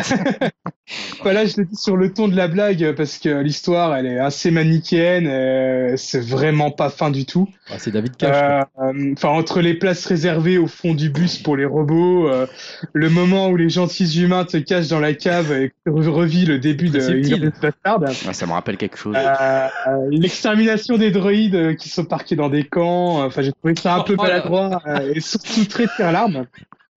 Ah, il s'est pas cassé, hein. Mais bon, euh, contre toute attente, j'ai quand même euh, apprécié ce jeu. Car, ouais, malgré tout cela, malgré tous ces points négatifs. Ah oui, oui, bah je, je reste objectif, il y a du bon et du mauvais. Euh, mais j'ai quand même trouvé que la réalisation était top, euh, enfin, le jeu est magnifique et les personnages euh, sont plus que vivants. Euh, Il y a également, enfin c'est surtout le, le gros truc qui m'a vraiment euh, plu dans le jeu, c'est euh, il y a un nombre mais euh, énorme de choix, enfin c'est un truc de malade. Généralement sur ce genre de jeu, je le fais en un run et je regarde les variances sur YouTube. Euh, là, j'arrive même pas, on va dire, euh, en visionnant ces vidéos-là, à deviner euh, les différents embranchements. Euh, tellement il y a des choix possibles en fait. Euh, euh, des fois, je regardais des scènes avec des personnages qui étaient en train d'interagir, alors que moi, dans ma partie, ils étaient dans un schéma narratif complètement différent. Enfin, j'ai trouvé ça vraiment hyper bien foutu et assez dingue, au point vraiment de, de même pas les comprendre ces scènes-là. Euh, faut dire euh, à chaque fin de chapitre, les, on voit les organigrammes des différents choix et embranchements et c'est super impressionnant. hein. Je pense que le jeu, tu peux le refaire euh, 15 000 fois sans te lasser. Euh, pareil, alors moi j'ai réussi à avoir euh, une happy end euh, ce- pour la quasi-totalité de mes personnages. Euh, mais alors, je m'en suis sorti toujours sur le fil du rasoir. Ça a été chaud euh, tout du long. Euh, et euh, ça s'est surtout accent- accentué euh, dans le dernier tiers. Euh, limite, euh, les deux dernières heures du jeu, euh, j'ai pas respiré tellement c'était tendu. Mais avec ces histoires de choix monstrueux, je me demande si le jeu qui a, c'est, enfin, si c'est le jeu qui a voulu me faire croire que c'était tendu alors qu'au final non, ou alors ça l'était vraiment. Enfin, je me pose vraiment la question. Et euh, je me pose même aussi, même maintenant, la question, c'est à savoir si euh, mon histoire était vraiment cliché ou si c'est moi inconsciemment euh, qui l'ai fait virer, euh, on va dire, très manichéenne euh, selon mes choix, quoi. Hum, intéressant. Euh, ouais, ouais, franchement, le, le nombre de, de possibilités me fascine pas mal et le jeu, euh, ouais, vraiment une grosse replay value euh, pour ceux que ça peut intéresser. Et euh, dernier point, et euh, enfin gros point fort du jeu, euh, même si j'ai trouvé que l'histoire était un peu limite, par contre les personnages sont vraiment attachants, tellement attachants que voilà, j'étais vraiment en stress total pour eux. Enfin, je me sentais pas bien des fois pour eux avant chaque session de jeu. Euh, par peur de faire les mauvais choix. Et euh, à la fin, c'était vraiment un feu d'artifice de stress et de tension pour eux. Euh, Enfin, j'étais vraiment soulagé de, et content de finir le jeu, euh, tellement euh, limite je me sentais pas bien, quoi. Ouais, ben. Donc euh, voilà. Enfin, après, à, à vous de voir si vous aimez euh, le genre ou pas, parce que bon, c'est quand même un peu particulier le, le style narratif. Je m'en souviens, moi j'avais fait la démo et je trouvais ça antinomique de dire. Tu, fais, tu fais, t'as, une seule issue, enfin une seule issue, comment dire. Tu, tu joues d'un, trait le, le jeu, tu viens un peu en arrière, mais avec tous les embranchements que tu peux refaire, ça te casse pas la dynamique du jeu? Parce Ah, que bah, tu sais, te le propose justement- après une mission, tu dis oh tu peux revenir en arrière, tu peux ju- Justement, en fait, c'est ça qui est assez fun, c'est que sur l'écran titre, l'écran d'accueil, t'as un robot euh, qui t'a- qui t'accueille et qui fait style, euh, euh, enfin, le robot est à moitié ton domestique, à moitié ton ami, il donne des conseils. Et quand tu veux revenir en arrière, il te dit, oula, non, attention, je te conseille de faire ça, mais plus tard, une fois que t'as fini ton jeu. Parce que ta première histoire, elle t'appartient vraiment. euh, ça serait dommage de tout gâcher. Enfin, il déconseille, il donne des petits conseils comme ça, et donc, euh, enfin, le, le jeu te propose ça t'a pas dérangé, ça- ça aurait- euh, non, non, ça non, aurait pas, été mieux de, de, de ce- du coup que ce soit genre une sorte de New Game Plus une fois que t'as fini ton jeu euh, qui te débloque Non, tout non. ça et non depuis le départ Non, non, l'as et je- ça te dérange pas. Justement, après, euh, voilà, je pense que le jeu t'invite à, à, rev- à y revenir pour voir les différents choix euh, via les organigrammes euh, où tu vois qu'il y a des cases qui sont grisées. Euh, moi, je sais que j'ai pas eu besoin de le faire parce que bah, j'ai eu une fin euh, qui me satisfaisait en pleinement, donc j'avais pas envie de voir un truc qui me plaisait moins. Euh, aussi un autre dernier petit truc qui est intéressant, c'est qu'au niveau de tes choix, au niveau des dialogues, euh, j'ai l'impression que le jeu te donne toujours un peu un choix, soit de penser comme un androïde, soit de penser comme un humain. Tu peux être vraiment hyper froid ou alors à vraiment avoir des sentiments. Et ça, j'ai trouvé ça assez cool. Surtout qu'il y a des personnages où tu veux vraiment euh, le faire réagir comme un androïde et les deux autres qui ont plus, on va dire, des sentiments humains, quoi. Ok. Euh, donc Ouais. ouais, c'est assez intéressant. Moi, c'est le genre de Malgré jeu que je ferais bien à 10 euros moi. Ouais, malgré une histoire très lourdingue, hein, ça, je vais pas le nier. Mais après Julien, toi t'étais fan, enfin t'étais fan, t'avais fait le Beyond des Evil, Ah, ouais, Evil déteste, j'avais bien. ouais. J'ai aimé Non, Evil j'ai trouvé ça vraiment nul. Et Beyond, tu l'avais fait aussi. Voilà, je trouve ça un peu, presque un peu aussi nul. Du coup, euh, Detroit. Après, non mais je, je, je suis assez d'accord sur l'idée. Voilà, ce qui marche bien, c'est quand tu te fais ta propre histoire et les choix. Mais je, pff, le problème, c'est l'écriture. Enfin voilà, quand les personnages sont mal Bah, Voilà, mais du coup, ça t'intéresse pas de le faire même pour un petit prix de Detroit? Si, ça m'intéresserait, mais tu sais, bon, voilà, j'ai moins de temps, donc. euh, Ouais. Mais pour le coup, non, non, après, je. après, je vous, enfin, voilà, je vous préviens, l'histoire, elle est vraiment méga lourde. hein. C'est ça qui me fait peur, on, est, on c'est- est habitué, hein, mais. Moi, c'est plus ça prix, qui en me plus, fait ce qui, est, ce qui est marrant, c'est que tu peux le faire avec ta conjointe ou ton conjoint. euh, C'est un truc que, tu Mm. par- que tu peux partager. Ah bah, tu sais, comme si tu regardais une Ouais, c'est série. ça en fait. Non, Après, ça me pose pas le problème, ce côté choix parfois un peu restrictif où tu vois un peu, euh, c'est un peu souvent, euh, c'est un peu l'arbre qui cache la forêt, Mhm. mais c'était aussi le cas dans, euh, comment, dans euh, Walking Dead. Ouais, je sais. Première c'est- saison, je- J'ai l'impression qu'il y en a plus là en écoutant Dim, Ouais. il a l'air. Ouais. Bah, sauf que voilà, ouais, les Walking Dead et les jeux Telltales en règle générale, euh, euh, les choix, ils ont pas vraiment de conséquences et tu, tu sais généralement où le jeu va, va vouloir t'en- t'emmener. Alors Ouais, que par là, contre, les, tout, hein. les personnages étaient bien écrits. Ouais, mais si Ouais. c'est pour faire des choix qui n'ont pas de conséquences, à quoi bon faire Eh, un là, jeu, quoi. là, je disais hein, dans dans Détroit, enfin, selon moi, selon mon avis, l'histoire, elle est, elle est très mal écrite, mais les personnages sont bien écrits, parce qu'ils ils sont vraiment très, très attachants, quoi. Et t'as l'impression d'avoir un impact avec tes choix, c'est ça. Ah oui, oui, euh, et les choix euh, vont dans des directions totalement différentes. Comme je disais cool, sur ça. YouTube, euh, je voyais vraiment des trucs que je je comprenais pas, quoi. Alors que normalement, euh, c'est tu choisis entre un, un personnage ou un autre, et puis euh, un meurt et l'autre survit, et- ou des choses comme ça. Alors que là, non, pas du tout. hein. Mais tu vois, moi sur Walking Dead, ça m'aurait pas dérangé que les choix soient un peu, un peu, tu vois, téléguidés ou qu'ils aient Oh. pas trop d'influence. Même c'est un peu le cas, Life is Strange aussi fonctionne un peu avec des grands grands choix et avec des choses où tu fais un peu plus du roleplay que du choix en fait. Mm. Tu vois? Moi, je trouve ça dommage, en fait, à partir du moment où Bah, tu fais un disons jeu, que tu fais des ouais, choix. Walking Dead, la formule, elle marchait bien, mais après Telltales, ils sont euh, vraiment Ouais, épuisés tu- ça euh, ouais, jusqu'au bout, quoi. tu Euh, Tu faisais les autres jeux, euh, c'était c'était toujours la même le même Ouais, schéma, quoi. En tout cas, merci pour ce conseil. C'est vrai que ça, quand même, ça, moi, ça m'intrigue hein, qu'ils aient réussi à programmer autant de choix différents. J'ai j'ai presque envie de voir ça. J'ai presque envie de voir br- l'arbre des choix possibles. Je vais peut-être aller faire un petit tour sur YouTube pour voir les fins possibles de Detroit. Il doit y avoir de la redondance. quoi. Ouais, peut-être. Je sais pas. Je suis curieux. Euh, passons. Bah, d'une traite, j'ai envie de te dire, Julien, un projet pourri, risqué et qui hype. Tu en as trois et il y a que En toi qui minutes. parles.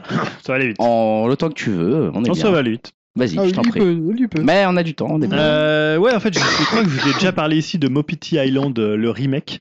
Euh, c'est un projet qui a été lancé sur Kickstarter par euh, Cup of Games. Alors pour les plus jeunes, Mopiti Island, je rappelle juste que c'était un jeu d'aventure en point and click du studio Lancor qui est sorti dans les années 90 sur Amiga et Atari ST.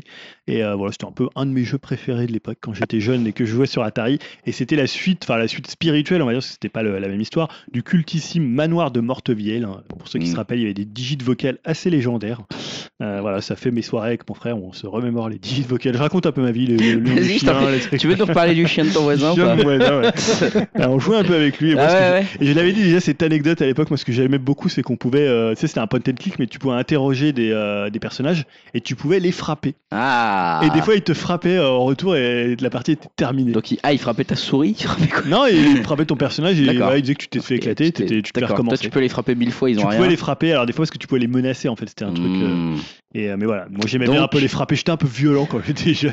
Ça m'étonne pas de toi. voilà. Quel gros rebelle. Euh, et donc le Kickstarter en fait du remake a échoué Ah euh, dans ses des objectifs puisqu'ils ils récla- ils- enfin ils réclamaient.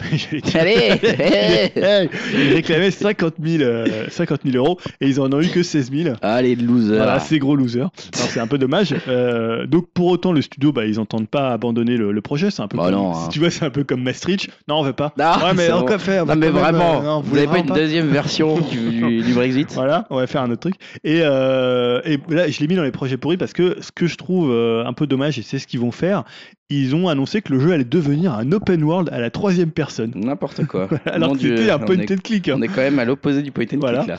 Et qui allait être compatible VR. Donc là, VR, il y avait déjà de, dans la première euh, Mais en plus, en termes de programmation, c'est plus du tout le même délire là. Bah ouais. Et alors ils ont dit, alors en plus la, la- la justification du studio, je la trouve vraiment assez grotesque. Ils disent euh, pour l'orienter vers quelque chose de plus attractif et de plus parlant pour l'ensemble de la communauté de joueurs, y compris les plus jeunes. genre en gros, Ouais, surtout eh les genre plus ça va être un battle royale dans le monde de. Island. Battle Royale Mopiti Island. Mais c'est évident Euh, que donc ça. voilà, alors ok pour la VR, ils avaient prévu des, des trucs un peu VR dans la première monture, donc pourquoi pas pour que tu puisses admirer, tu vois les décors en même temps. Je sais pas si ça donnerait quelque chose, mais ça peut renforcer l'immersion d'un point and click la VR. Mais voilà, faire d'un point and click un monde ouvert à la troisième personne, bah autant qu'ils partent sur un nouveau projet, qu'ils abandonnent totalement. Le- là. le nom de- bah, ils ont les droits, de ils les ont Mopiti Island. payés. Ils les ont payés, autant les Ouais, avoir. c'est quoi après bah, Finalement, on va faire un battle royale dans l'univers. Ouais, mais. Vous allez vous tirer dessus dans la jungle et. euh, non allez- mais.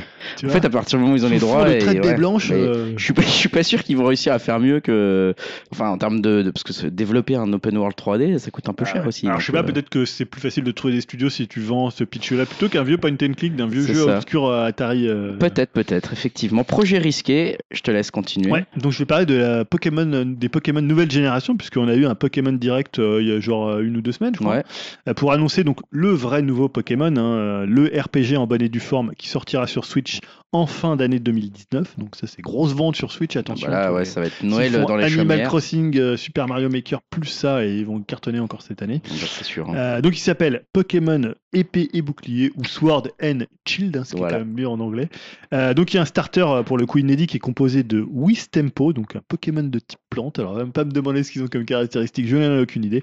Flambino qui est feu. Et celui que j'aime bien, enfin que ma fille Flambino. préfère, c'est l'Arméléon. Donc c'est un Pokémon de type eau, forcément. Oui, il pleure. Qui est un mélange entre un caméléon, voilà, l'Arméléon. Ah ouais, c'est pas mal. toujours très très bon les, les, les, les jeux de mots. Donc le, le jeu se déroule dans la région inédite de Galar, qui ressemble un peu à Londres. Ok. Euh, ouais, non, c'est juste parce que en fait, Mais moi, pourquoi je- risquer alors j'ai mis dans risqué parce que moi je connais rien au Pokémon, donc Ah je bah, regarde un peu les réactions des gens et j'ai trouvé que c'était assez partagé. Alors c'est peut-être je sais pas parce que alors, déjà les gens disaient c'était moche, Ah, pas faux, c'est moche. euh, pour la Switch, hein, Switch. c'est pas. Non mais même c'était Ah ouais. la Switch c'était quand même assez moche. Ah merde. Et, euh, et en fait, l'autre truc, c'était que euh, tu vois, les gens se plaignent toujours un peu du starter. Ils disent, oh, ils sont pas terribles, ces Pokémon. Donc, je sais pas, en fait, qu'est-ce que vous pensez de ce nouveau Pokémon? Mais comment ils ont, comment les gens peuvent le juger surtout? Parce que Ah, les, tu- trois, les trois que tu. Ouais, mais tu tu t'en sais pas grand chose. Bah, ils trouvent moche. Ah, il y avait des blagues avec, euh, tu vois, tu, tu les voyais dans. Genre, c'est limite le lapin qui se coince le. Alors moi je sais pas, il y a un poster des, des Pokémon première génération dans, ma- dans la chambre de ma fille. Et en fait, euh, au final, l'autre fois, on voulait les dessiner. Et en fait, il y en a pas beaucoup qui sont sympas et beaux à regarder Ouais, ils sont tous globalement. Ils sont tous un peu moches. Euh, voilà, t'as les, les emblématiques euh, avec euh, Pikachu et machin et bidule, la Evoli Oui, et ouais. ce genre de trucs. Mais t'en as pas tellement, euh, t'en as plein d'autres qui sont nuls. Il y en a un, c'est juste une boule Pokémon blanche et rouge. Enfin, t'es là, genre, il y en a un autre, c'est un nuage, euh, l'autre, c'est une croix. Enfin, t'es là, genre, euh, putain, les gars, vous êtes pas fait chier, quoi. Et euh, du coup, euh, moi, je les ai trouvés pas si mal que ça. Ouais. Moi, après, pareil, j'ai jamais joué à Pokémon, mais je me suis déjà dit, tiens, je prendrais bien machin là qui ressemble à un lapin ou je sais pas quoi. Enfin, tu vois, genre, euh, Je- perso, je me suis dit, tiens, je vais, de la SNCF. je là. vais l'acheter. Voilà, je me suis dit, je vais aller me coincer les doigts dans les portes là. Et puis, euh, puis voilà. Moi, je, je suis plutôt, euh, je suis plutôt pas d'accord, mais je suis pas un connaisseur, donc euh, j'ai du mal à râler quoi. Je sais pas, j'ai l'impression que beaucoup reprochent. Moi, moi, c'est Ouais. pareil. Enfin, pardon, moi c'est pareil. euh, Enfin, ça me donnerait limite, euh, enfin, euh, bien envie, un peu une porte d'entrée. Enfin, celui-là, puis le Let's Go Pikachu ou Ovoli. euh, prendre les deux là pour alimenter un peu ma Switch, quoi, qui s'ennuie un petit peu. Ouais, et puis, alors, let's euh, go Pikachu. Vas-y, fais la. je te té- télécharge la démo de Let's Go Pikachu euh, avant d'essayer parce que c'est juste ultra chiant. Hein.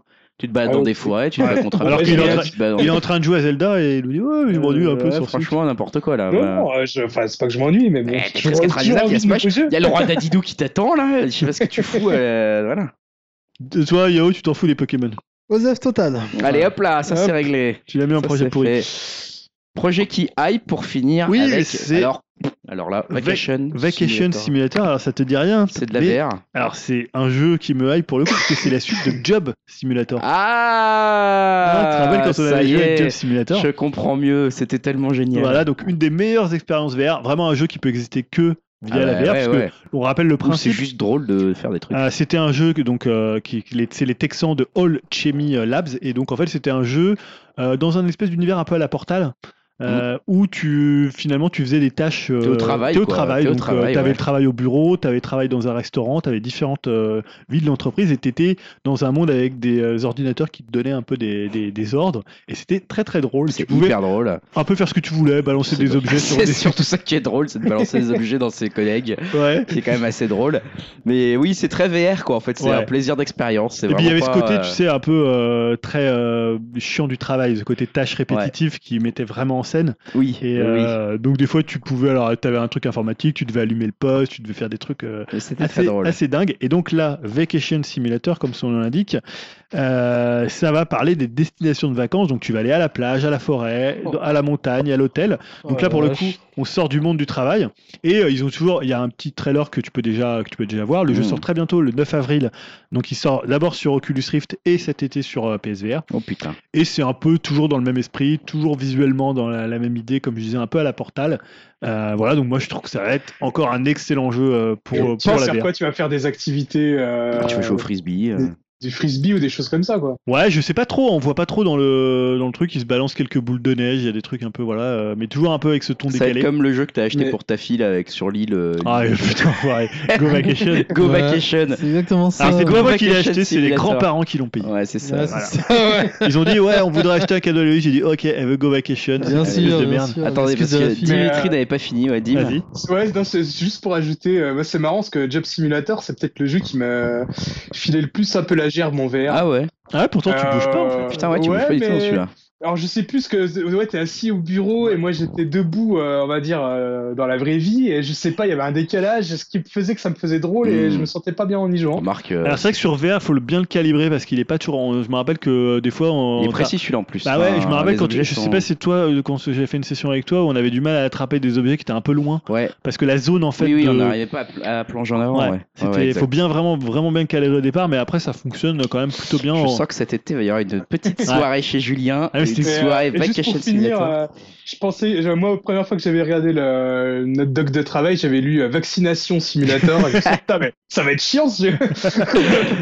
Bah tu vois notamment c'est quoi Sur, euh, Surgeon euh, Simulation là, le truc où tu un Simulator, ouais. où tu ouais, fais qui est de drôle la- aussi celui-là. Ouais, c'est drôle aussi, ouais. funky, un truc ça. de chirurgie ou de. Mais on n'a pas, alors on n'a pas parlé euh, réalité virtuelle sur la Switch. Enfin, ouais, réalité Gomo. sur- Ah avec euh, Labo là. le- le oui, casque, c'est vrai que j'ai ouais, la pas. ouais. On n'a pas parlé de ça, on n'a pas parlé de la possible association entre Xbox et Nintendo avec les jeux. C'est incroyable quand même. On- Est-ce ouais, qu'on garde tout ça pour Ah, il y un a deux choses. Oui, c'est vrai que bon, il- le kit Nintendo Labo, c'est vrai que je l'ai un peu zappé. C'est vrai que j'aurais Ouais. peut-être pu le mettre, mais Non, moi, mais tu aurais mis ça dans projet risqué. ouais, je, me- je suis curieux de ce truc, hein, j'avoue. Euh, ouais, alors pour les gens qui sont pas au courant, c'est qu'il va y avoir de la VR sur la Switch C'est via. euh, donc Bon. tu mettras ta VR dans un carton en gros. hein. Ouais, comme les Google Cardboard, quoi, hein, qui, qui marchent d'ailleurs assez bien globalement, mais. Donc faut voir un peu parce que bon la puissance de la Switch c'est quand même pas trop ça donc euh, la VR à- au rabais ça peut être déjà que moi je trouve sur le PSVR j'ai hâte qu'il passe à la PS5 et qu'on ait un nouveau PSVR. Ça reste présenté pour les enfants, puisqu'on est Ouais. typiquement dans le truc cardboard Ouais. à construire soi-même, etc. Donc euh, on peut s'attendre à un truc pas exceptionnellement euh, fou, quoi. Et alors l'association euh, Microsoft Nintendo c'est toujours à l'état de rumeur. hein, C'est toujours la de- rumeur. Donc nous nous ne sommes Nous ne pas. commentons pas Voilà, les on- rumeurs. On, le fait parfois mais euh, Ah, bon.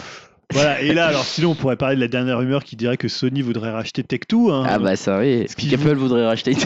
Alors, Je vous en parle. Là, la rumeur sur euh, Nintendo Tech2, sur euh, Sony Tech2, elle est un peu plus relayée Ah par des, des comptes un peu plus euh, moins exotiques que certains, on va dire. hein. Je te laisse responsable Voilà. de tes paroles. Alors, ça serait quand même un truc complètement dingue. Ça veut dire, ça veut, pour les gens qui savent pas qui, enfin, ce que Tech2 fait, c'est-à-dire, ça serait, ça voudrait dire que GTA 6, par exemple, est exclu euh, PlayStation. Mm. Donc ça serait un truc quand même assez dingue, je vois pas pourquoi il ferait ça. Euh, comme disait euh, Elohim hein, sur, euh, sur le, notre fil WhatsApp, il disait c'est peut-être plutôt pour que l'action Tech2 euh, prenne de la valeur. Ouais, Peut-être. Ce qui n'est pas bête. Ce qui n'est pas bête. J'aurais dû acheter avant. En tout cas, merci Julien pour ce point sur les projets pour y rester et qui te hype au niveau des jeux vidéo. Merci à Yao également et à Dim. Yao qui est à moitié endormi, j'ai l'impression. Ouais, Ouais, Tim on est malade, Yao est endormi. Ah ouais, ça y est, on les a Il perdus. n'y avait pas beaucoup de news là. il- Euh, voilà, c'était un peu compliqué. créer Euh, une rubrique jeux vidéo. Hein.